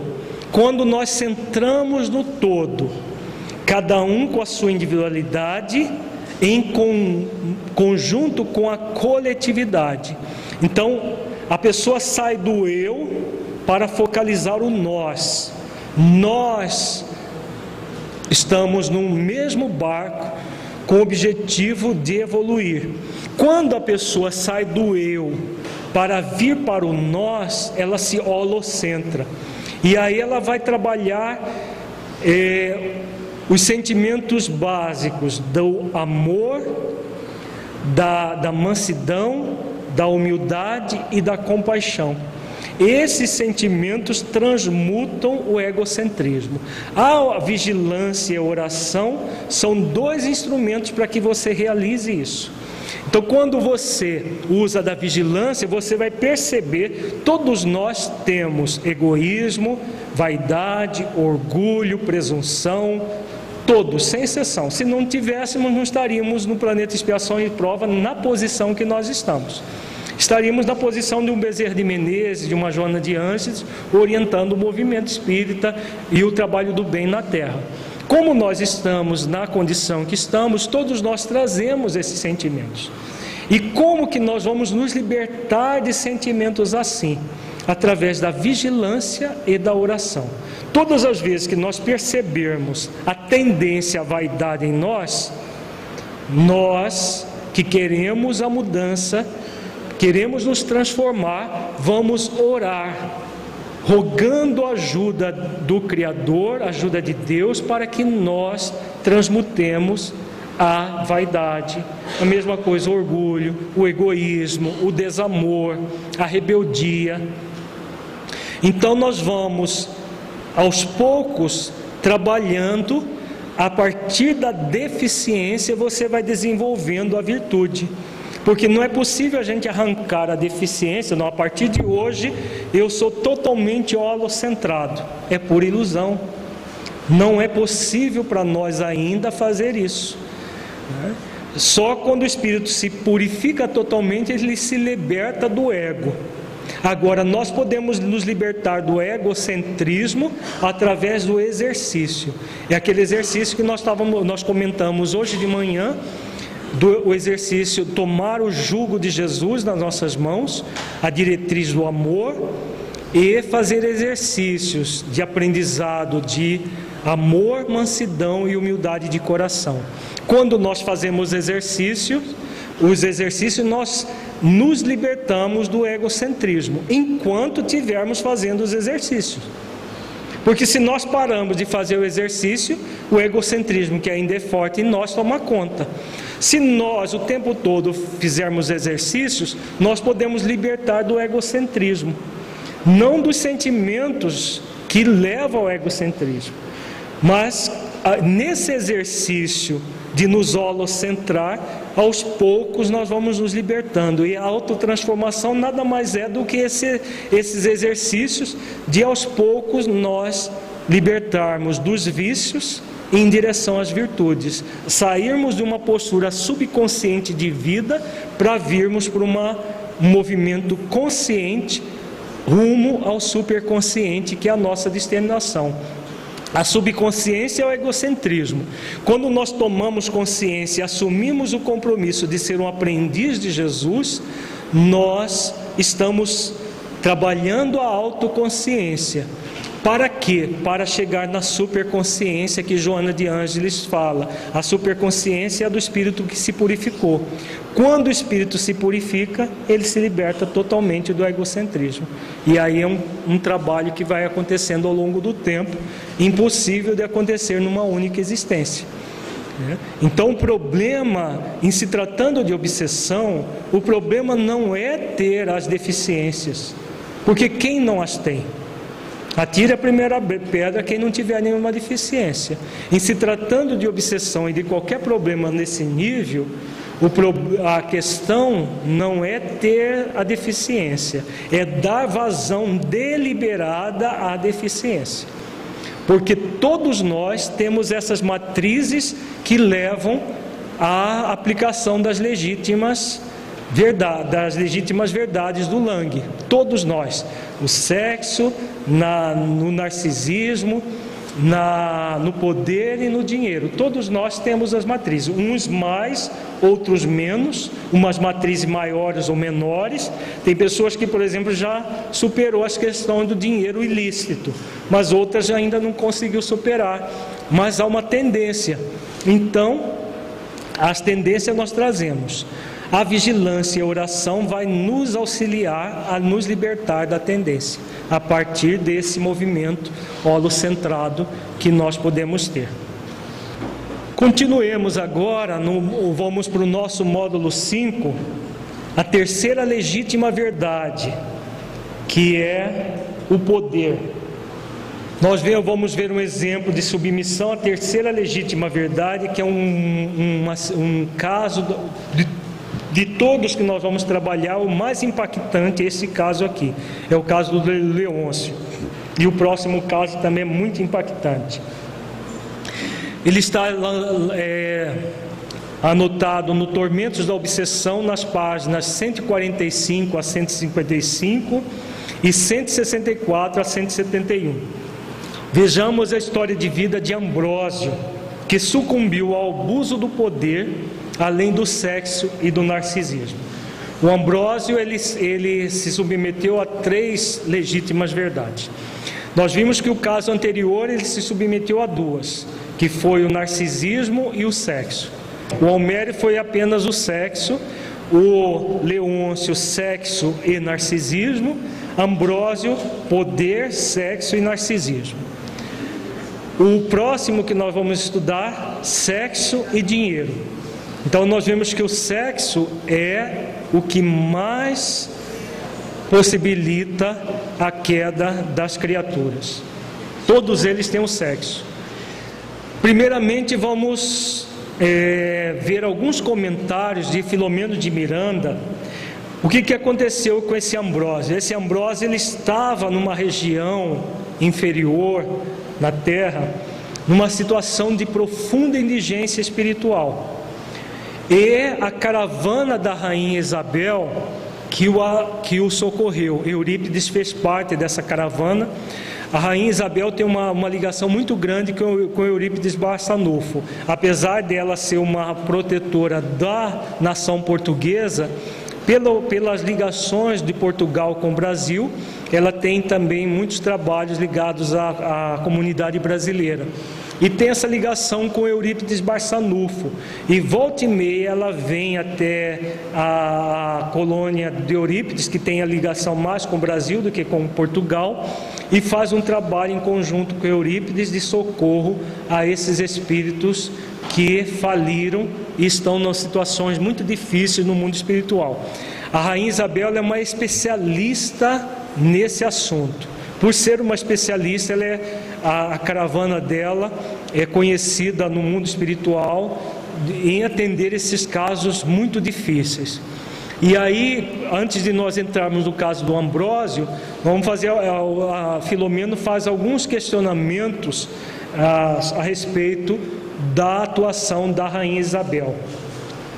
Então tem um comentário de Filomeno de Miranda, após a expedição realizada pela rainha Isabel de Portugal às regiões inferiores, narradas em Tormentos da Obsessão, nas páginas 138 a 144. De certo modo, já familiarizado com incursões à erraticidade inferior, aquela expedição, todavia, pelas características de que se revestia, ensejou-me interrogações que tive oportunidade de apresentar ao gentil diretor no dia imediato. Impressionara-me profundamente com o faces do irmão Ambrósio. Tendo em vista os sinais das sevícias que lhe haviam sido aplicadas e que se apresentavam na forma, dando-lhe um aspecto dantesco, os traços humanos haviam sofrido graves alterações e todo ele se apresentava esquálido, destroçado, inspirando compaixão e produzindo choque emocional em quem o fitasse. Então aqui ele está se referindo à forma como o espírito foi retirado das trevas, numa situação de deformidade do perispírito muito intensa. Adormecido, ao ser transportado, ressonava de maneira particular, em um repouso assinalado pelo terror, natural reminiscência dos sofrimentos e pavores que experimentara durante o largo cativeiro naquela região de furnas macabras. Concomitantemente, exteriorizava odores pútridos que remanesciam da decomposição cadavérica, ainda impregnada no perispírito, que igualmente se exteriorizava sobre deformações responsáveis pela maneira como se encontrava em espírito.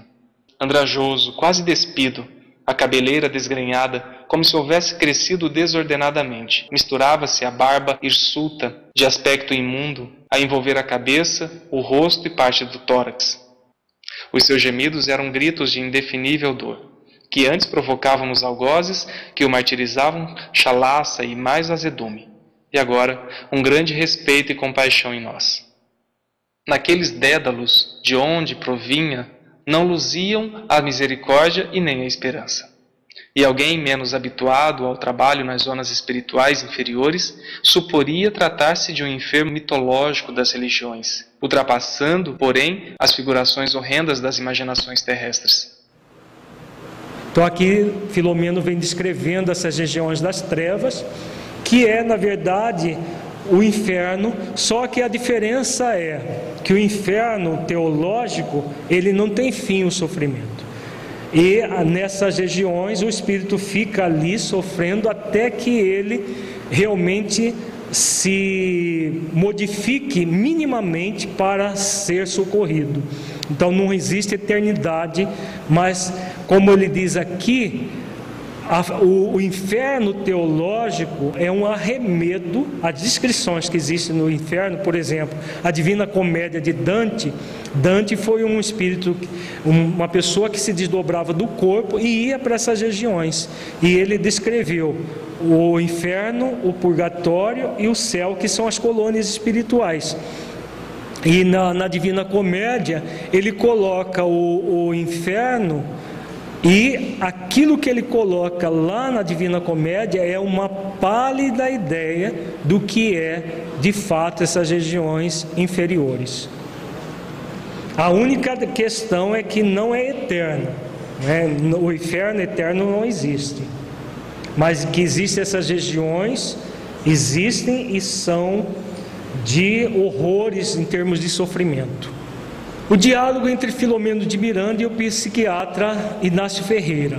Aqui ele vem falando da, da, da, do trabalho da rainha Isabel de Portugal. Por que a caravana era presidida pela nobre prefeitura de Portugal? Desde quando desencarnara, deixando luminosas lições de caridade que a celebrizaram na terra e podendo desfrutar de justas alegrias em regiões ditosas, a fim de prosseguir no seu desenvolvimento espiritual, a extraordinária senhora optara por continuar amparando o povo que o matrimônio lhe havia concedido para ser também sua família espiritual. Por consequência, dedicou-se a socorrer igualmente os desencarnados, retidos em lúgubres paisagens de recuperação dolorosa, trabalhando para retirá-los dali, oferecendo-lhes as oportunidades sacrossantas do amor e do perdão. Vejamos a, a grandeza espiritual dessa senhora, da rainha Isabel de Portugal. Ela poderia alçar a colônias elevadas e preferiu permanecer na terra cuidando desses espíritos. Assim como o Dr. Bezerra de Menezes, que já poderia estar até em planetas melhores que a Terra, mas é, pediu a Maria para permanecer na, na terra, principalmente no Brasil, ligado às questões doutrinárias espíritas. Face às faculdades mediúnicas incontestáveis que lhe exornaram a existência física, especialmente a de ectoplasmia, que lhe permitira a realização de vários fenômenos grandiosos e que foram tomados por milagres pela ignorância vigente na época poderia movimentar essas forças agora intrapsíquicas, direcionando-as em favor dos espíritos mais infelizes, aprisionados ao remorso, à consciência culpada, que se tornaram vítimas fáceis de si mesmos e dos seus adversários inclementes, quase odientos. Com um vasto patrimônio de realizações espirituais, fez-se muito amada, e quando se propôs a esse especial ministério de socorro, muitos valorosos espíritos se apresentaram para assessorá-la, contribuindo para a diminuição dos angustiosos sofrimentos daqueles que estagiam nas esferas deditosas e de difícil acesso. Não que a misericórdia divina deixe de possuir recursos extraordinários de atendimento aos párias morais que se permitiram homiziar com outros semelhantes em conúbios nefastos. Graças, porém, à sua elevação moral, granjeada no sacrifício e na abnegação, e à especialização que se permitiu através dos tempos nesse gênero de atendimento, a sua irradiação vibratória produz um vigoroso campo de defesa que os petardos mentais e as agressões dos verdugos desencarnados da humanidade não conseguem cindir. Então aqui mostra exatamente aquilo que nós estávamos falando na pergunta da Marlene. Esse espírito, pela envergadura moral, ela cria através da, dela própria, da oração que ela, que ela pratica, um campo magnético que protege toda a caravana. Né? Nós somos convidados a criar um campo magnético para nos proteger, né? porque nós não temos ainda a capacidade de proteger uma comunidade inteira. No caso dela, pela especialidade, pela, pela elevação moral dela, ela cria esse campo vibratório, porque entrar nessas regiões é muito perigoso. Espíritos ainda não é, adestrados nesse trabalho podem, inclusive, inclusive, ficar presos lá nessas regiões. O André Luiz e o Filomeno também fala disso, de que eles vão com muito cuidado. Inclusive a Rainha Isabel vai na frente e todos os demais em fila indiana no, no tormento, no, no transtornos. É, no Tormentos da Obsessão faz toda a descrição desse processo.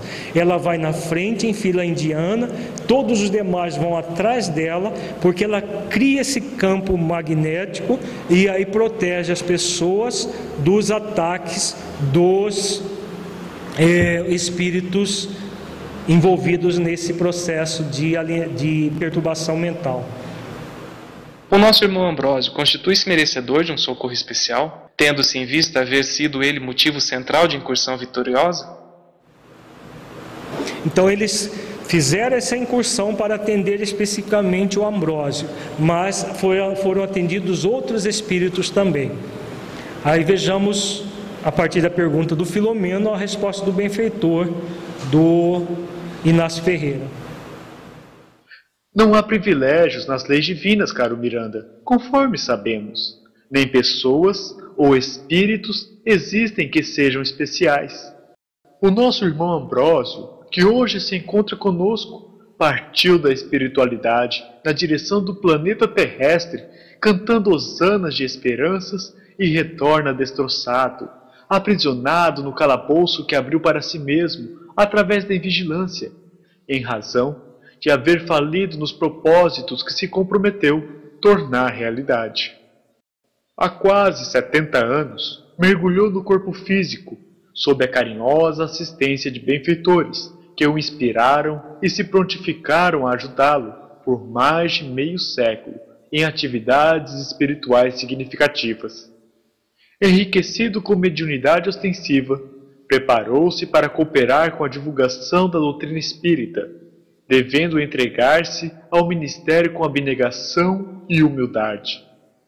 Em razão dos seus esforços direcionados para o bem, não seriam regateados valores que o auxiliassem na desincumbência da tarefa. Então percebamos aqui a preparação desse espírito.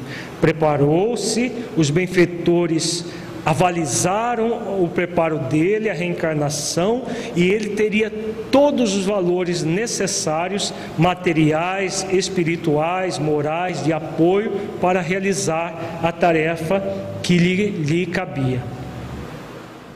Recuperando de graves delitos cometidos no campo sacerdótico católico no passado, no qual se comprometera terrivelmente o exercício da mediunidade iluminada pela codificação espírita ser-lhe-ia a estrada de Damasco para o verdadeiro encontro com Jesus.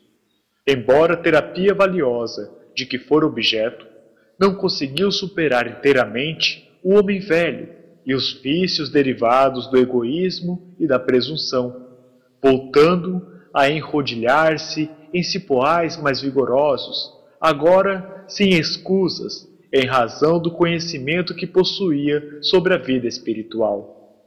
O corpo é ainda uma armadura muito pesada para o espírito, que sente o bloqueio dos compromissos e desvaira nos arrazoados da insensatez, mesmo quando advertido e orientado com segurança.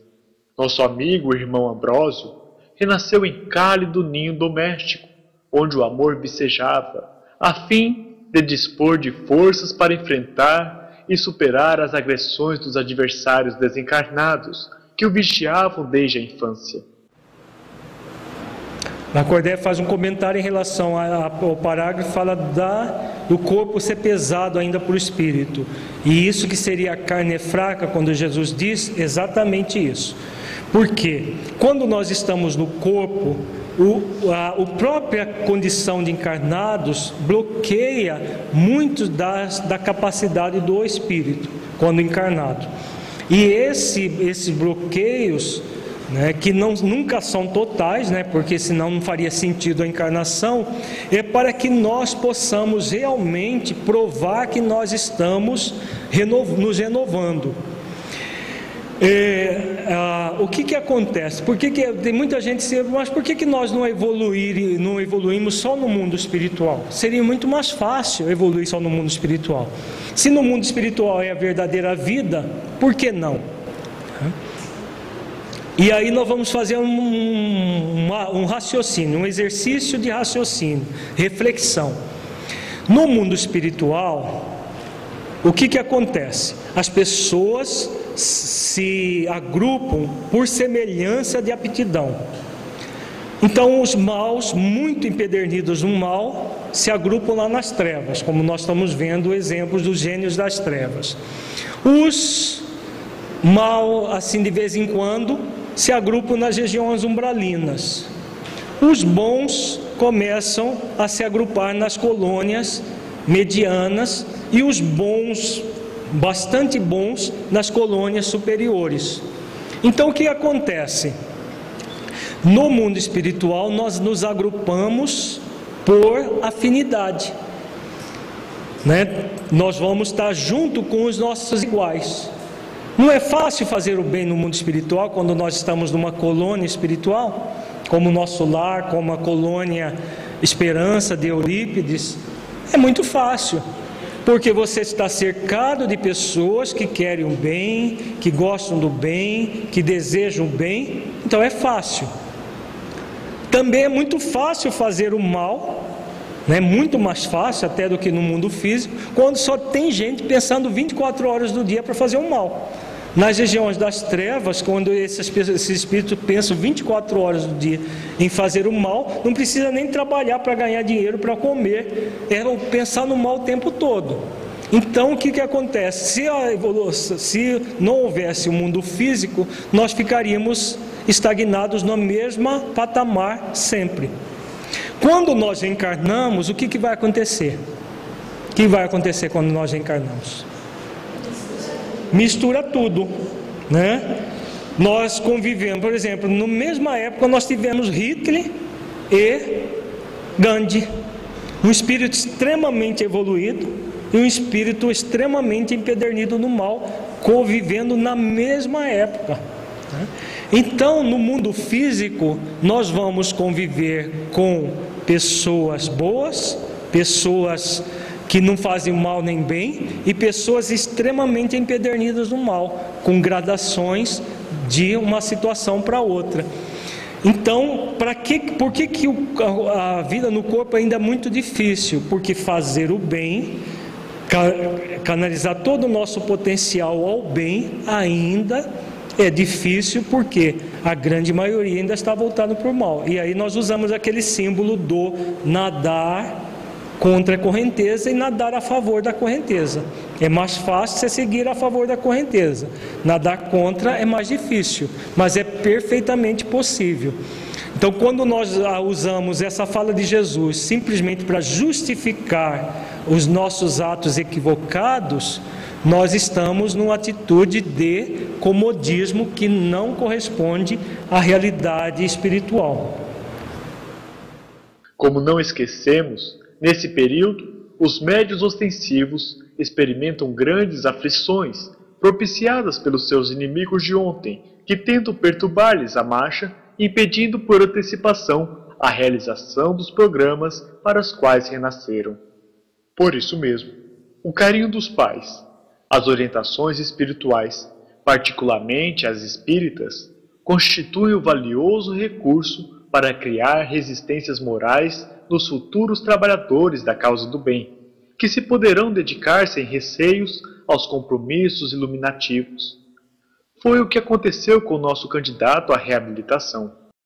Se foi acicatado e perseguido por diversos companheiros inamistosos que o afligiam, não lhe faltaram o devotamento dos pais, especialmente da mãezinha, que também era portadora da percepção mediúnica, ajudando-o no exercício da oração e dos bons costumes, a fim de que se imunizasse contra as heranças infelizes que se lhe encontravam vivas no íntimo, mas também como tesouro de sustentação para as lutas do futuro. A mediunidade é compromisso de alta significação que ainda não encontrou a necessária compreensão entre as criaturas encarnadas no mundo físico. Por um atavismo perverso que teme em permanecer dominante e quase sempre tida como favor divino para eleitos, força sobrenatural, mecanismo prodigioso equivalentes que tornam o medianeiro um ser especial, quando não combatido tenazmente, tornando-se-lhe uma armadilha cruel que o leva à presunção e o despautério.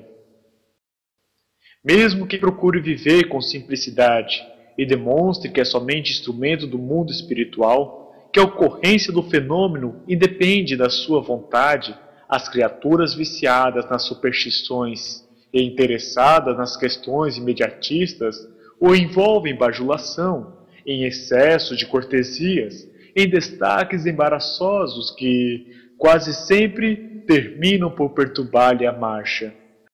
As heranças do pensamento mágico com que acompanham as manifestações mediúnicas fazem que se transfiram para a criatura os méritos que pertencem à vida, empurrando-a para tropeços e compromissos negativos, sem forças para resistir aos assédios de todo porte que a circunscrevem em área muito apertada e conflitiva. Então o benfeitor vem falando dessa, desse hábito de nós mitificarmos os médios, endeusarmos esses médios e nós acabamos com esse movimento empurrando aquela pessoa a situações muito difíceis. O médio é apenas intermediário. Como diz aqui, os méritos pertencem à vida, pertencem a Deus, pertencem a Jesus, que é o caminho, a verdade e a vida, que nos conduz a Deus, não pertence ao médium. Então não há porquê, nem motivo nenhum para nós endeusarmos, mitificarmos médios, sejam encarnados, sejam desencarnados.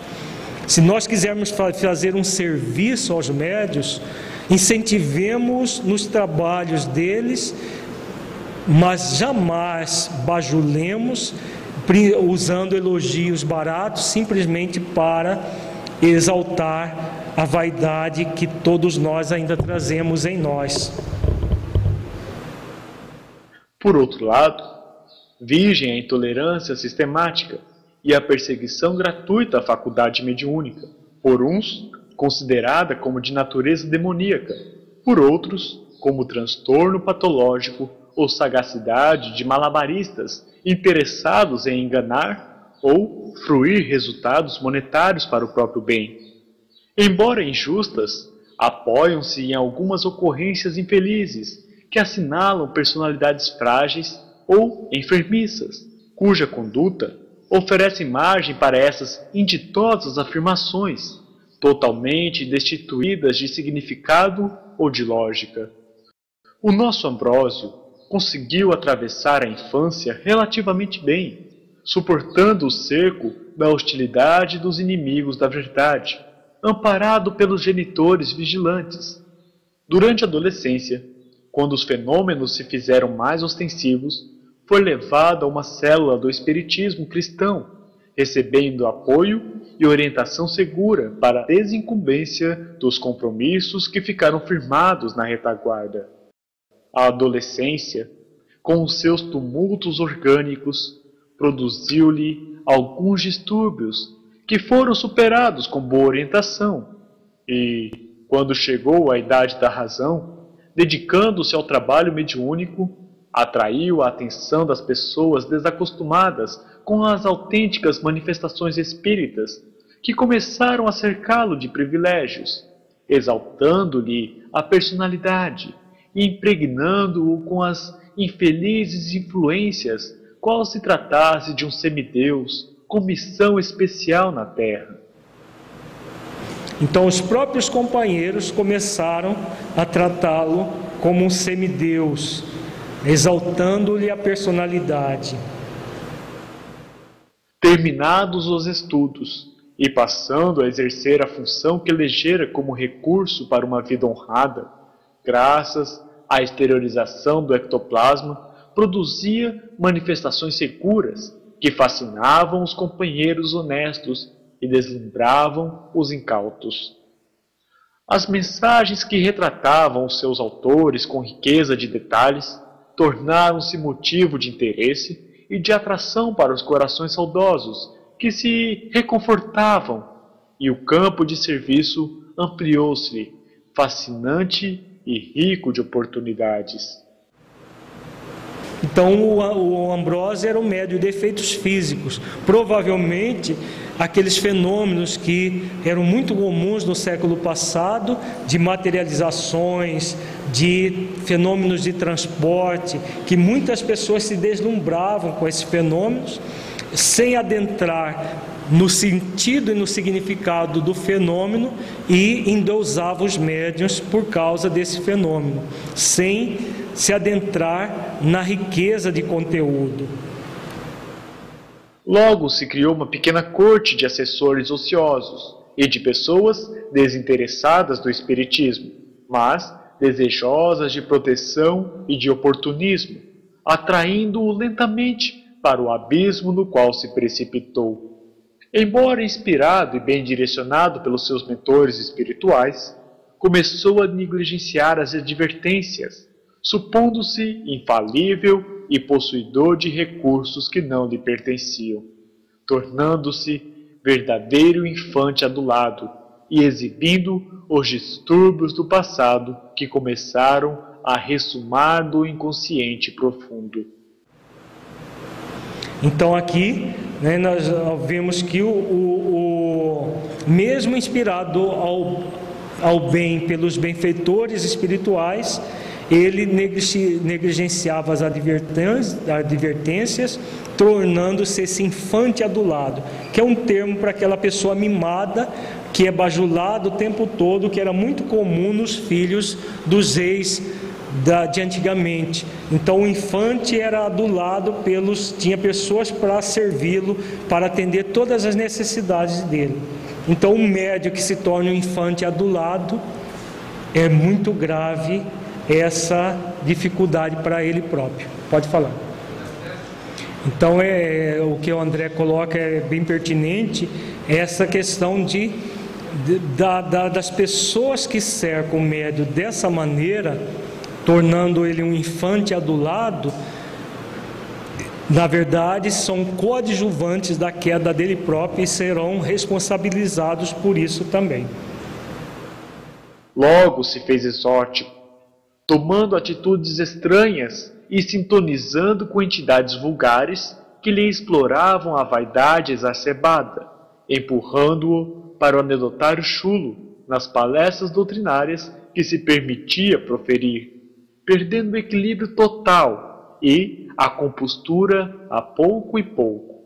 Os conflitos sexuais, que estavam sob controle, também começaram a somar nesse comenos e tornou-se propagandista do exercício livre das paixões da libido, em tons de modernidade, como se a liberdade e licenças morais fossem a mesma coisa. Então, Ambrósio ele cai no narcisismo, no, no, abuso do poder e no sexo desregrado, passa a fazer palestras utilizando anedotário chulo e propaganda das licenças morais.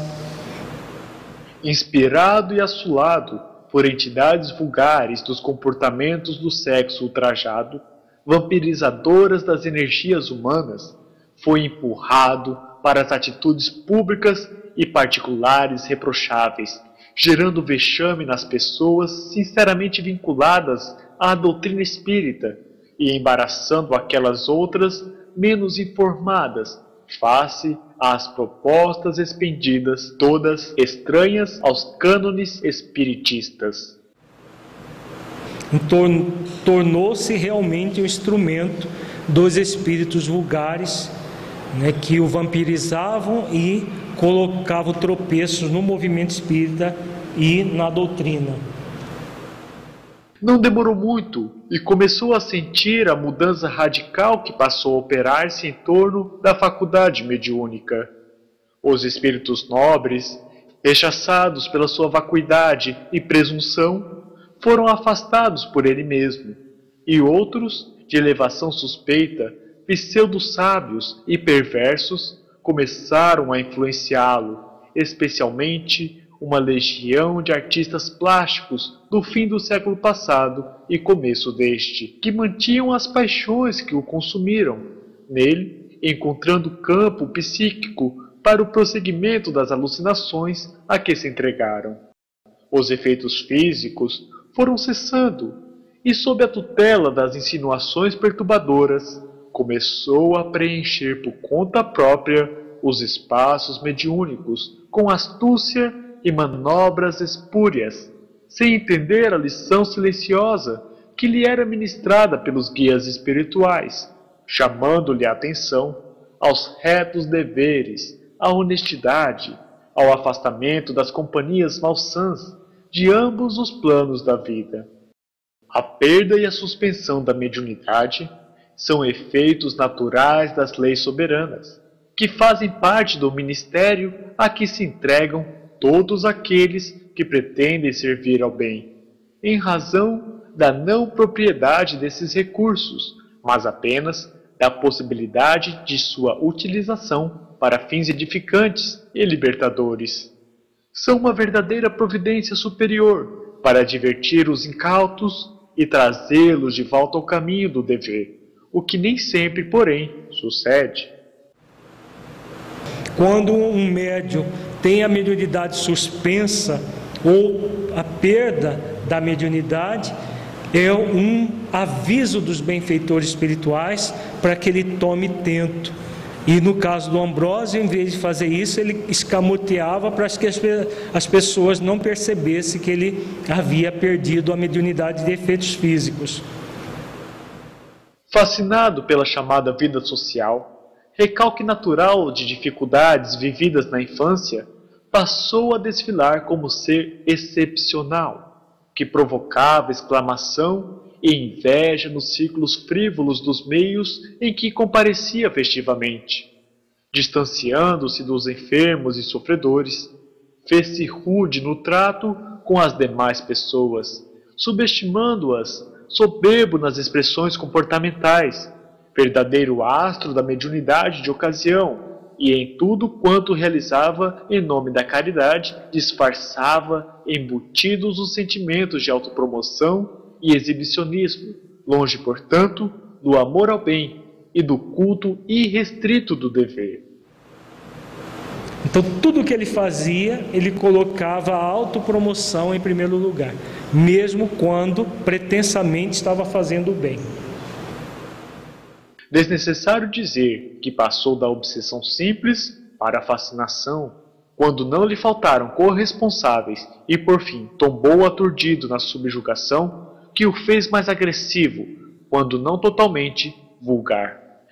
Nesse estado de alienação espiritual e moral, tornou-se a estrela das festas da futilidade, aplaudido pelos incautos, seus semelhantes, e mentalmente foi acometido pelos acicates dos inimigos desencarnados, que o exploravam e o induziam à perda do contato com os benfeitores da vida maior. Numa noite de horror, após a exibição em uma das promoções que realizava com frequência para lisonjear o próprio ego, foi acometido de uma isquemia cerebral inesperada, e não obstante atendido com urgência, padeceu um bom par de meses em tratamento hospitalar, sucumbindo sob o assédio dos inimigos que o arrastaram para a repugnante região de onde foi agora retirado. A mediunidade é ponte de serviço pela qual chegaram à Terra as informações do mundo espiritual, ensejando a Allan Kardec a construção da incomparável obra que legou à humanidade como patrimônio indestrutível para os tempos futuros. No entanto, não é imprescindível para a preservação da doutrina, que a dispensa, sendo seu exercício, sem a prudência e a orientação do Espiritismo, sempre um risco de imprevisíveis consequências para o seu usuário, assim como para todos aqueles que compartilham das experiências sem controle. Depois de, de, de, trabalhar todo o caso do Ambrósio, que foi descrito pelo Dr. Inácio Ferreira, deu, é, logo em seguida tem um capítulo do Tormentos da Obsessão que fala do tratamento que especializado que esse espírito foi submetido. Ele chegou na, na, na, no Hospital Esperança numa situação de indigência que ele nem lucidez estava, ele, ele tinha para poder prestar alguma informação. E eles utilizaram recursos da médium Maria Modesto para atender às necessidades do espírito Ambrósio, desvinculando ah, o, o, o médio desencarnado dos obsessores que o ainda o perseguiam no mundo espiritual, mesmo depois de atendido, através do psiquismo dele, permaneciam ligados espiritualmente a ele. Então é muito interessante esse, esse texto aqui do Tormentos, porque é, mostra essa indução hipnótica do processo obsessivo que nós já falamos bastante. Então, o tratamento espiritual de Ambrósio é através da médium Maria Modesto está no, no livro Tormentos, é, Tormentos Obsessivos, no capítulo Terapia Espe Especial. Pensamento, aqui, aqui é uma descrição dos pensamentos hipnóticos do espírito Ambrósio externados através da médium. Então, o que, que é, como que era o, aconteceu o fenômeno? A média se aproxima dele e ela capta o pensamento dele. E é como se ela tivesse, ele estivesse comunicando através dela, mas ela apenas capta o pensamento para a partir dessa catarse, porque isso em psicologia chama-se catarse, ele pudesse se liberar da vinculação com o espírito é, obsessor que ele estava vinculado. Então aqui vejamos essas falas como pensamento do Espírito que ele traz desde a época que estava encarnado. A sua vida é nossa e você deve funcionar como um fantoche sob nosso controle. Ouça a nossa voz, que é a única portadora de recursos para o conduzir à felicidade. Somos os conquistadores do infinito e dominamos as vidas que se nos entregam, possuidores dos recursos que proporcionam poder na terra, destaque e glória. Então, o que, é isso aqui? Ação hipnótica dos espíritos, inimigos dele e inimigos da doutrina, do bem, agindo sobre a mente dele e o que, que acontece? O espírito ele, ele emite esse pensamento, a pessoa repete aquilo várias vezes até criar uma monoideia, que passa a ser patrimônio dela. Primeiro é do espírito que a assedia, depois passa a ser patrimônio da pessoa que passa a agir daquela forma, como, como um fantoche mesmo, ou marionete que o espírito manipula a seu bel prazer a partir das deficiências que eles encontram na própria pessoa. É uma técnica de obsessão muito sofisticada e muito utilizada para envolver espíritas. Negociemos. Olha a sutileza dos diálogos, das falas. Tudo isso são induções dos espíritos que ele agasalhou. Você cede um pouco e nós concedemos muito. Não lhe faltarão amor, glória, alegrias e posição de destaque. Sempre aproveitando a matriz do companheiro. As matrizes vaidade, presunção, desejo de poder, estava tudo, estavam todos presentes nele e os espíritos utilizando disso que havia nele.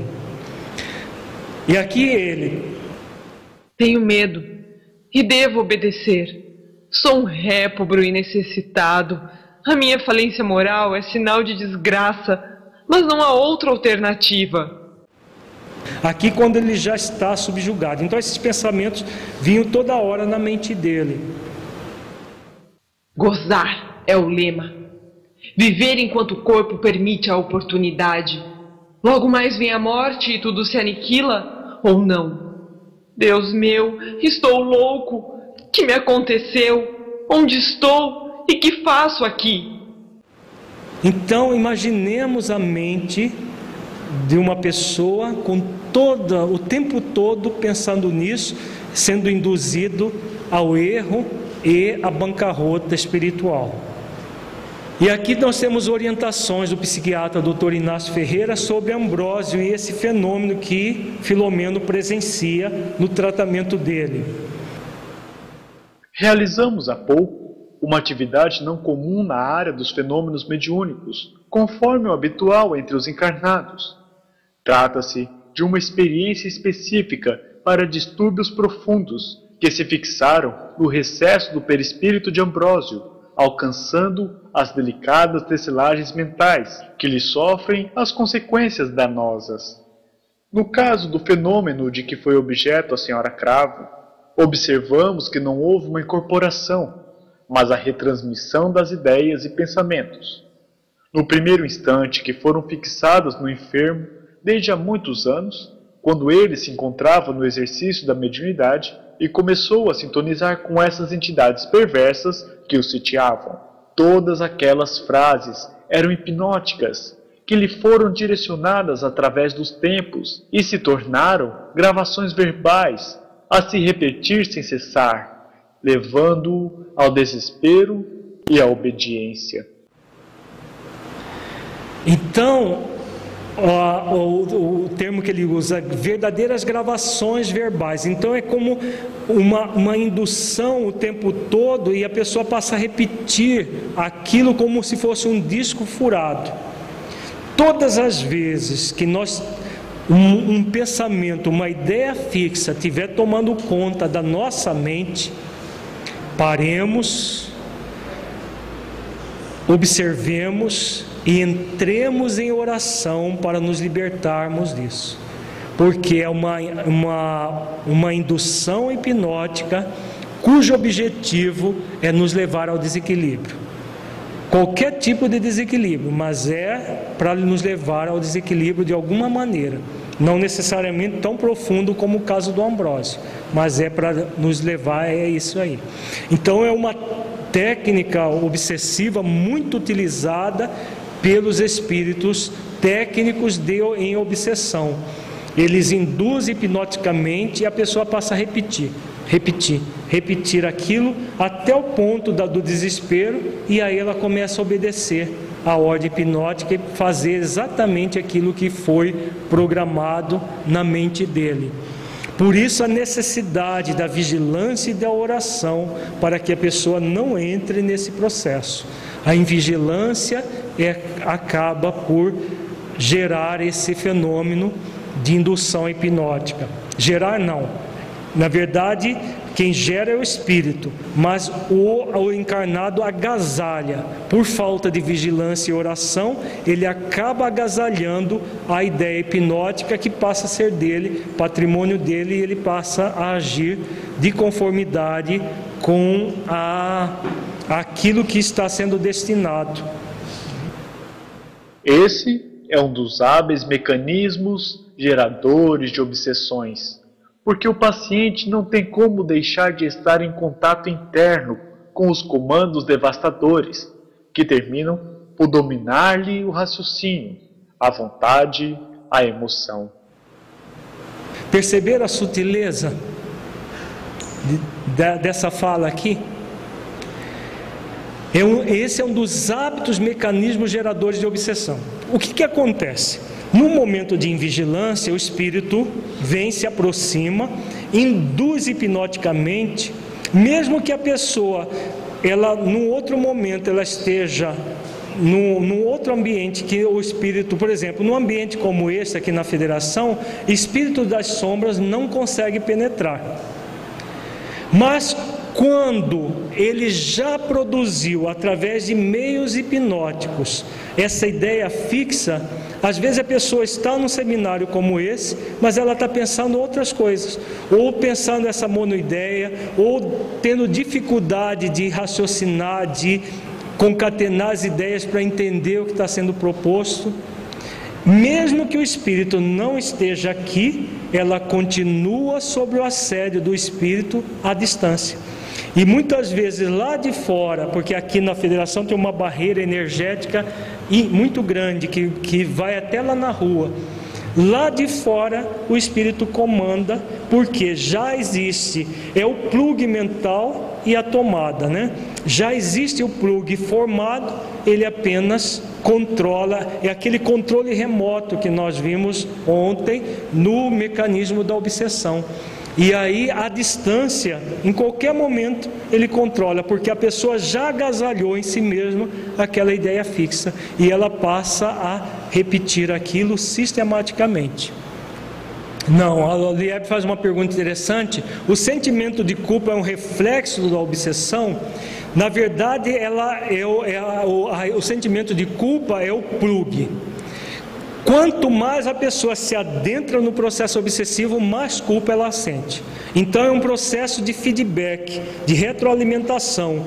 O que vai acontecer? A pessoa nutre o sentimento de culpa, porque é um inimigo do passado, existe o vingador e o sentimento de culpa. Isso gera a, o acoplamento e o processo da obsessão. Com o passar do tempo e com os deslizes que a pessoa vai cometendo, com os atos desequilibrados, como é o caso do Ambrósio, aquele sentimento de culpa vai sendo vitalizado cada vez mais. E aí o processo de uma obsessão simples passa pela fascinação e termina na subjugação, como é o caso dele. Ele não termina, ele não cessa, ele vai sendo ampliado cada vez mais. Então acontece isso que você falou mas o, o, sentimento de culpa vem antes. E é o sentimento de culpa que gera o assédio do espírito e o agasalhamento da ideia, que vai acabar sendo ampliada cada vez mais. Ficou claro? Ficou claro para todo mundo? Então é um processo de, de obsessão muito hábil, porque onde a pessoa estiver, mesmo que ela esteja num ambiente protegido, ela continua sobre o assédio espiritual. A gente vê muito isso nas plateias dos centros espíritas. A, a, a, palestra é às vezes algo tão importante para a pessoa e a pessoa está dormindo.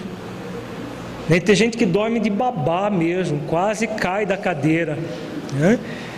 Então, são processos, tudo isso é importante se acontece conosco ou acontece com algum, algum alguém conhecido nosso, nós percebemos que é um, são, são problemas ligados a esse processo hipnótico criado pelos espíritos da sombra para impedir que a pessoa tenha um refresco.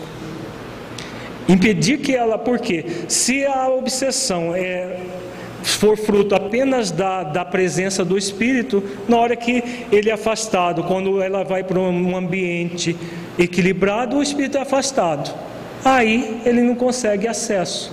Agora, se ele, a ideia estiver na mente da própria pessoa, ou onde ela for, estará aquela ideia. Até para concatenar a ideia na numa prece, realmente prece, uma oração, é mais difícil porque o tempo todo aquela monoideia repete, repete, repete, repete sistematicamente e ele passa a ser um autômato na mão do Espírito. Ficou claro isso, gente? esse, é, esse detalhe que o benfeitor coloca aqui é muito importante para nós entendermos o processo e, caso estejamos passando por algo assim, podermos nos libertar. Trata-se de técnicos desencarnados que dão assistência ininterruptas às futuras vítimas que, desabituadas ao exercício dos pensamentos edificantes e felizes, acolhem as induções negativas e prejudiciais, com as quais passam a sintonizar e comprazer-se em mecanismo de fuga de responsabilidades, transferindo sempre culpa e dever aos outros, que julgam não lhes conferir a importância que se atribuem.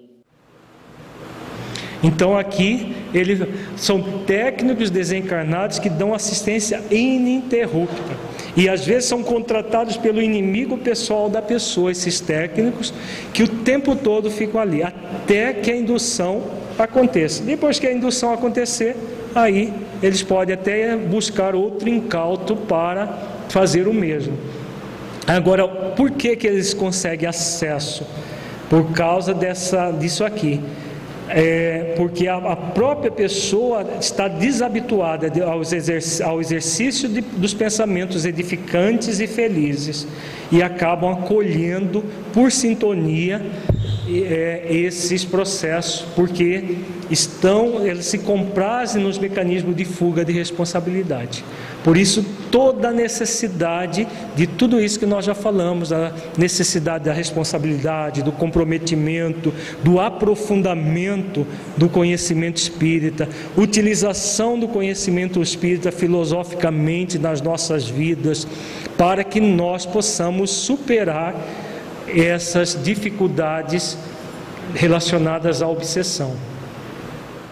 Normalmente, sentem-se abandonados por todos e pelas leis, evitando reconhecer o desleixo pessoal perante o compromisso assumido, e passam à posição de vítimas, que não são, facultando mais franco intercâmbio mental com esses verdugos de sua paz de que não se dão conta, ou que preferem não cuidar com a necessária atenção.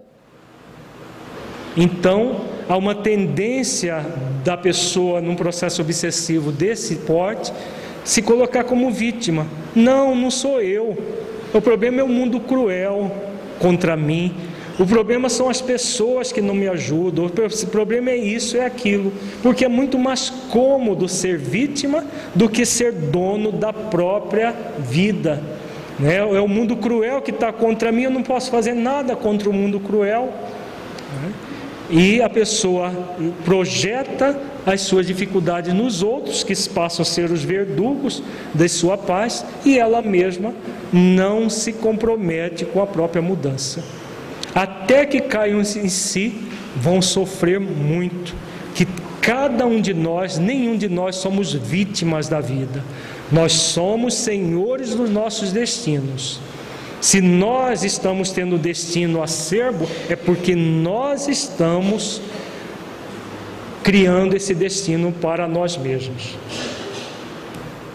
Lentamente, se lhes vão fixando as manifestações da raiva contra os demais. Os ressentimentos se lhes aninham na emoção e se entregam ao desvario, conscientes ou não do que está acontecendo. Quanto mais se permitem descuidar, mais amplas possibilidades são oferecidas aos inimigos, que os não liberam, até quando passam ao controle mental soberano, empurrando-os para as obsessões por subjugação. Então são ter pessoas que terminam subjugadas à beira da loucura, ou às vezes terminam loucas mesmo. Vamos fazer agora, só para finalizar, um resumo das dificuldades de Ambrósio que o conduziram à falência espiritual. Dificuldade em superar inteiramente o homem velho e os vícios derivados do egoísmo e da presunção. Estimulava nos demais a bajulação, o excesso de cortesias e os destaques sociais. Cercou-se de pessoas desacostumadas com as autênticas manifestações espíritas que começaram a cercá-lo de privilégios, exaltando-lhe a personalidade e impregnando-o com as infelizes influências, qual se tratasse de um semideus com missão especial na terra. Então, ao mesmo tempo que as pessoas o bajulavam, ele também estimulava esse comportamento das pessoas. Se colocava como especial, como semideus. Supôs-se infalível, possuidor de recursos que não lhe pertenciam, tornando-se verdadeiro infante adulado, exibindo os distúrbios do passado que começaram a ressumar no, do inconsciente profundo. Negligenciava as advertências dos benfeitores espirituais.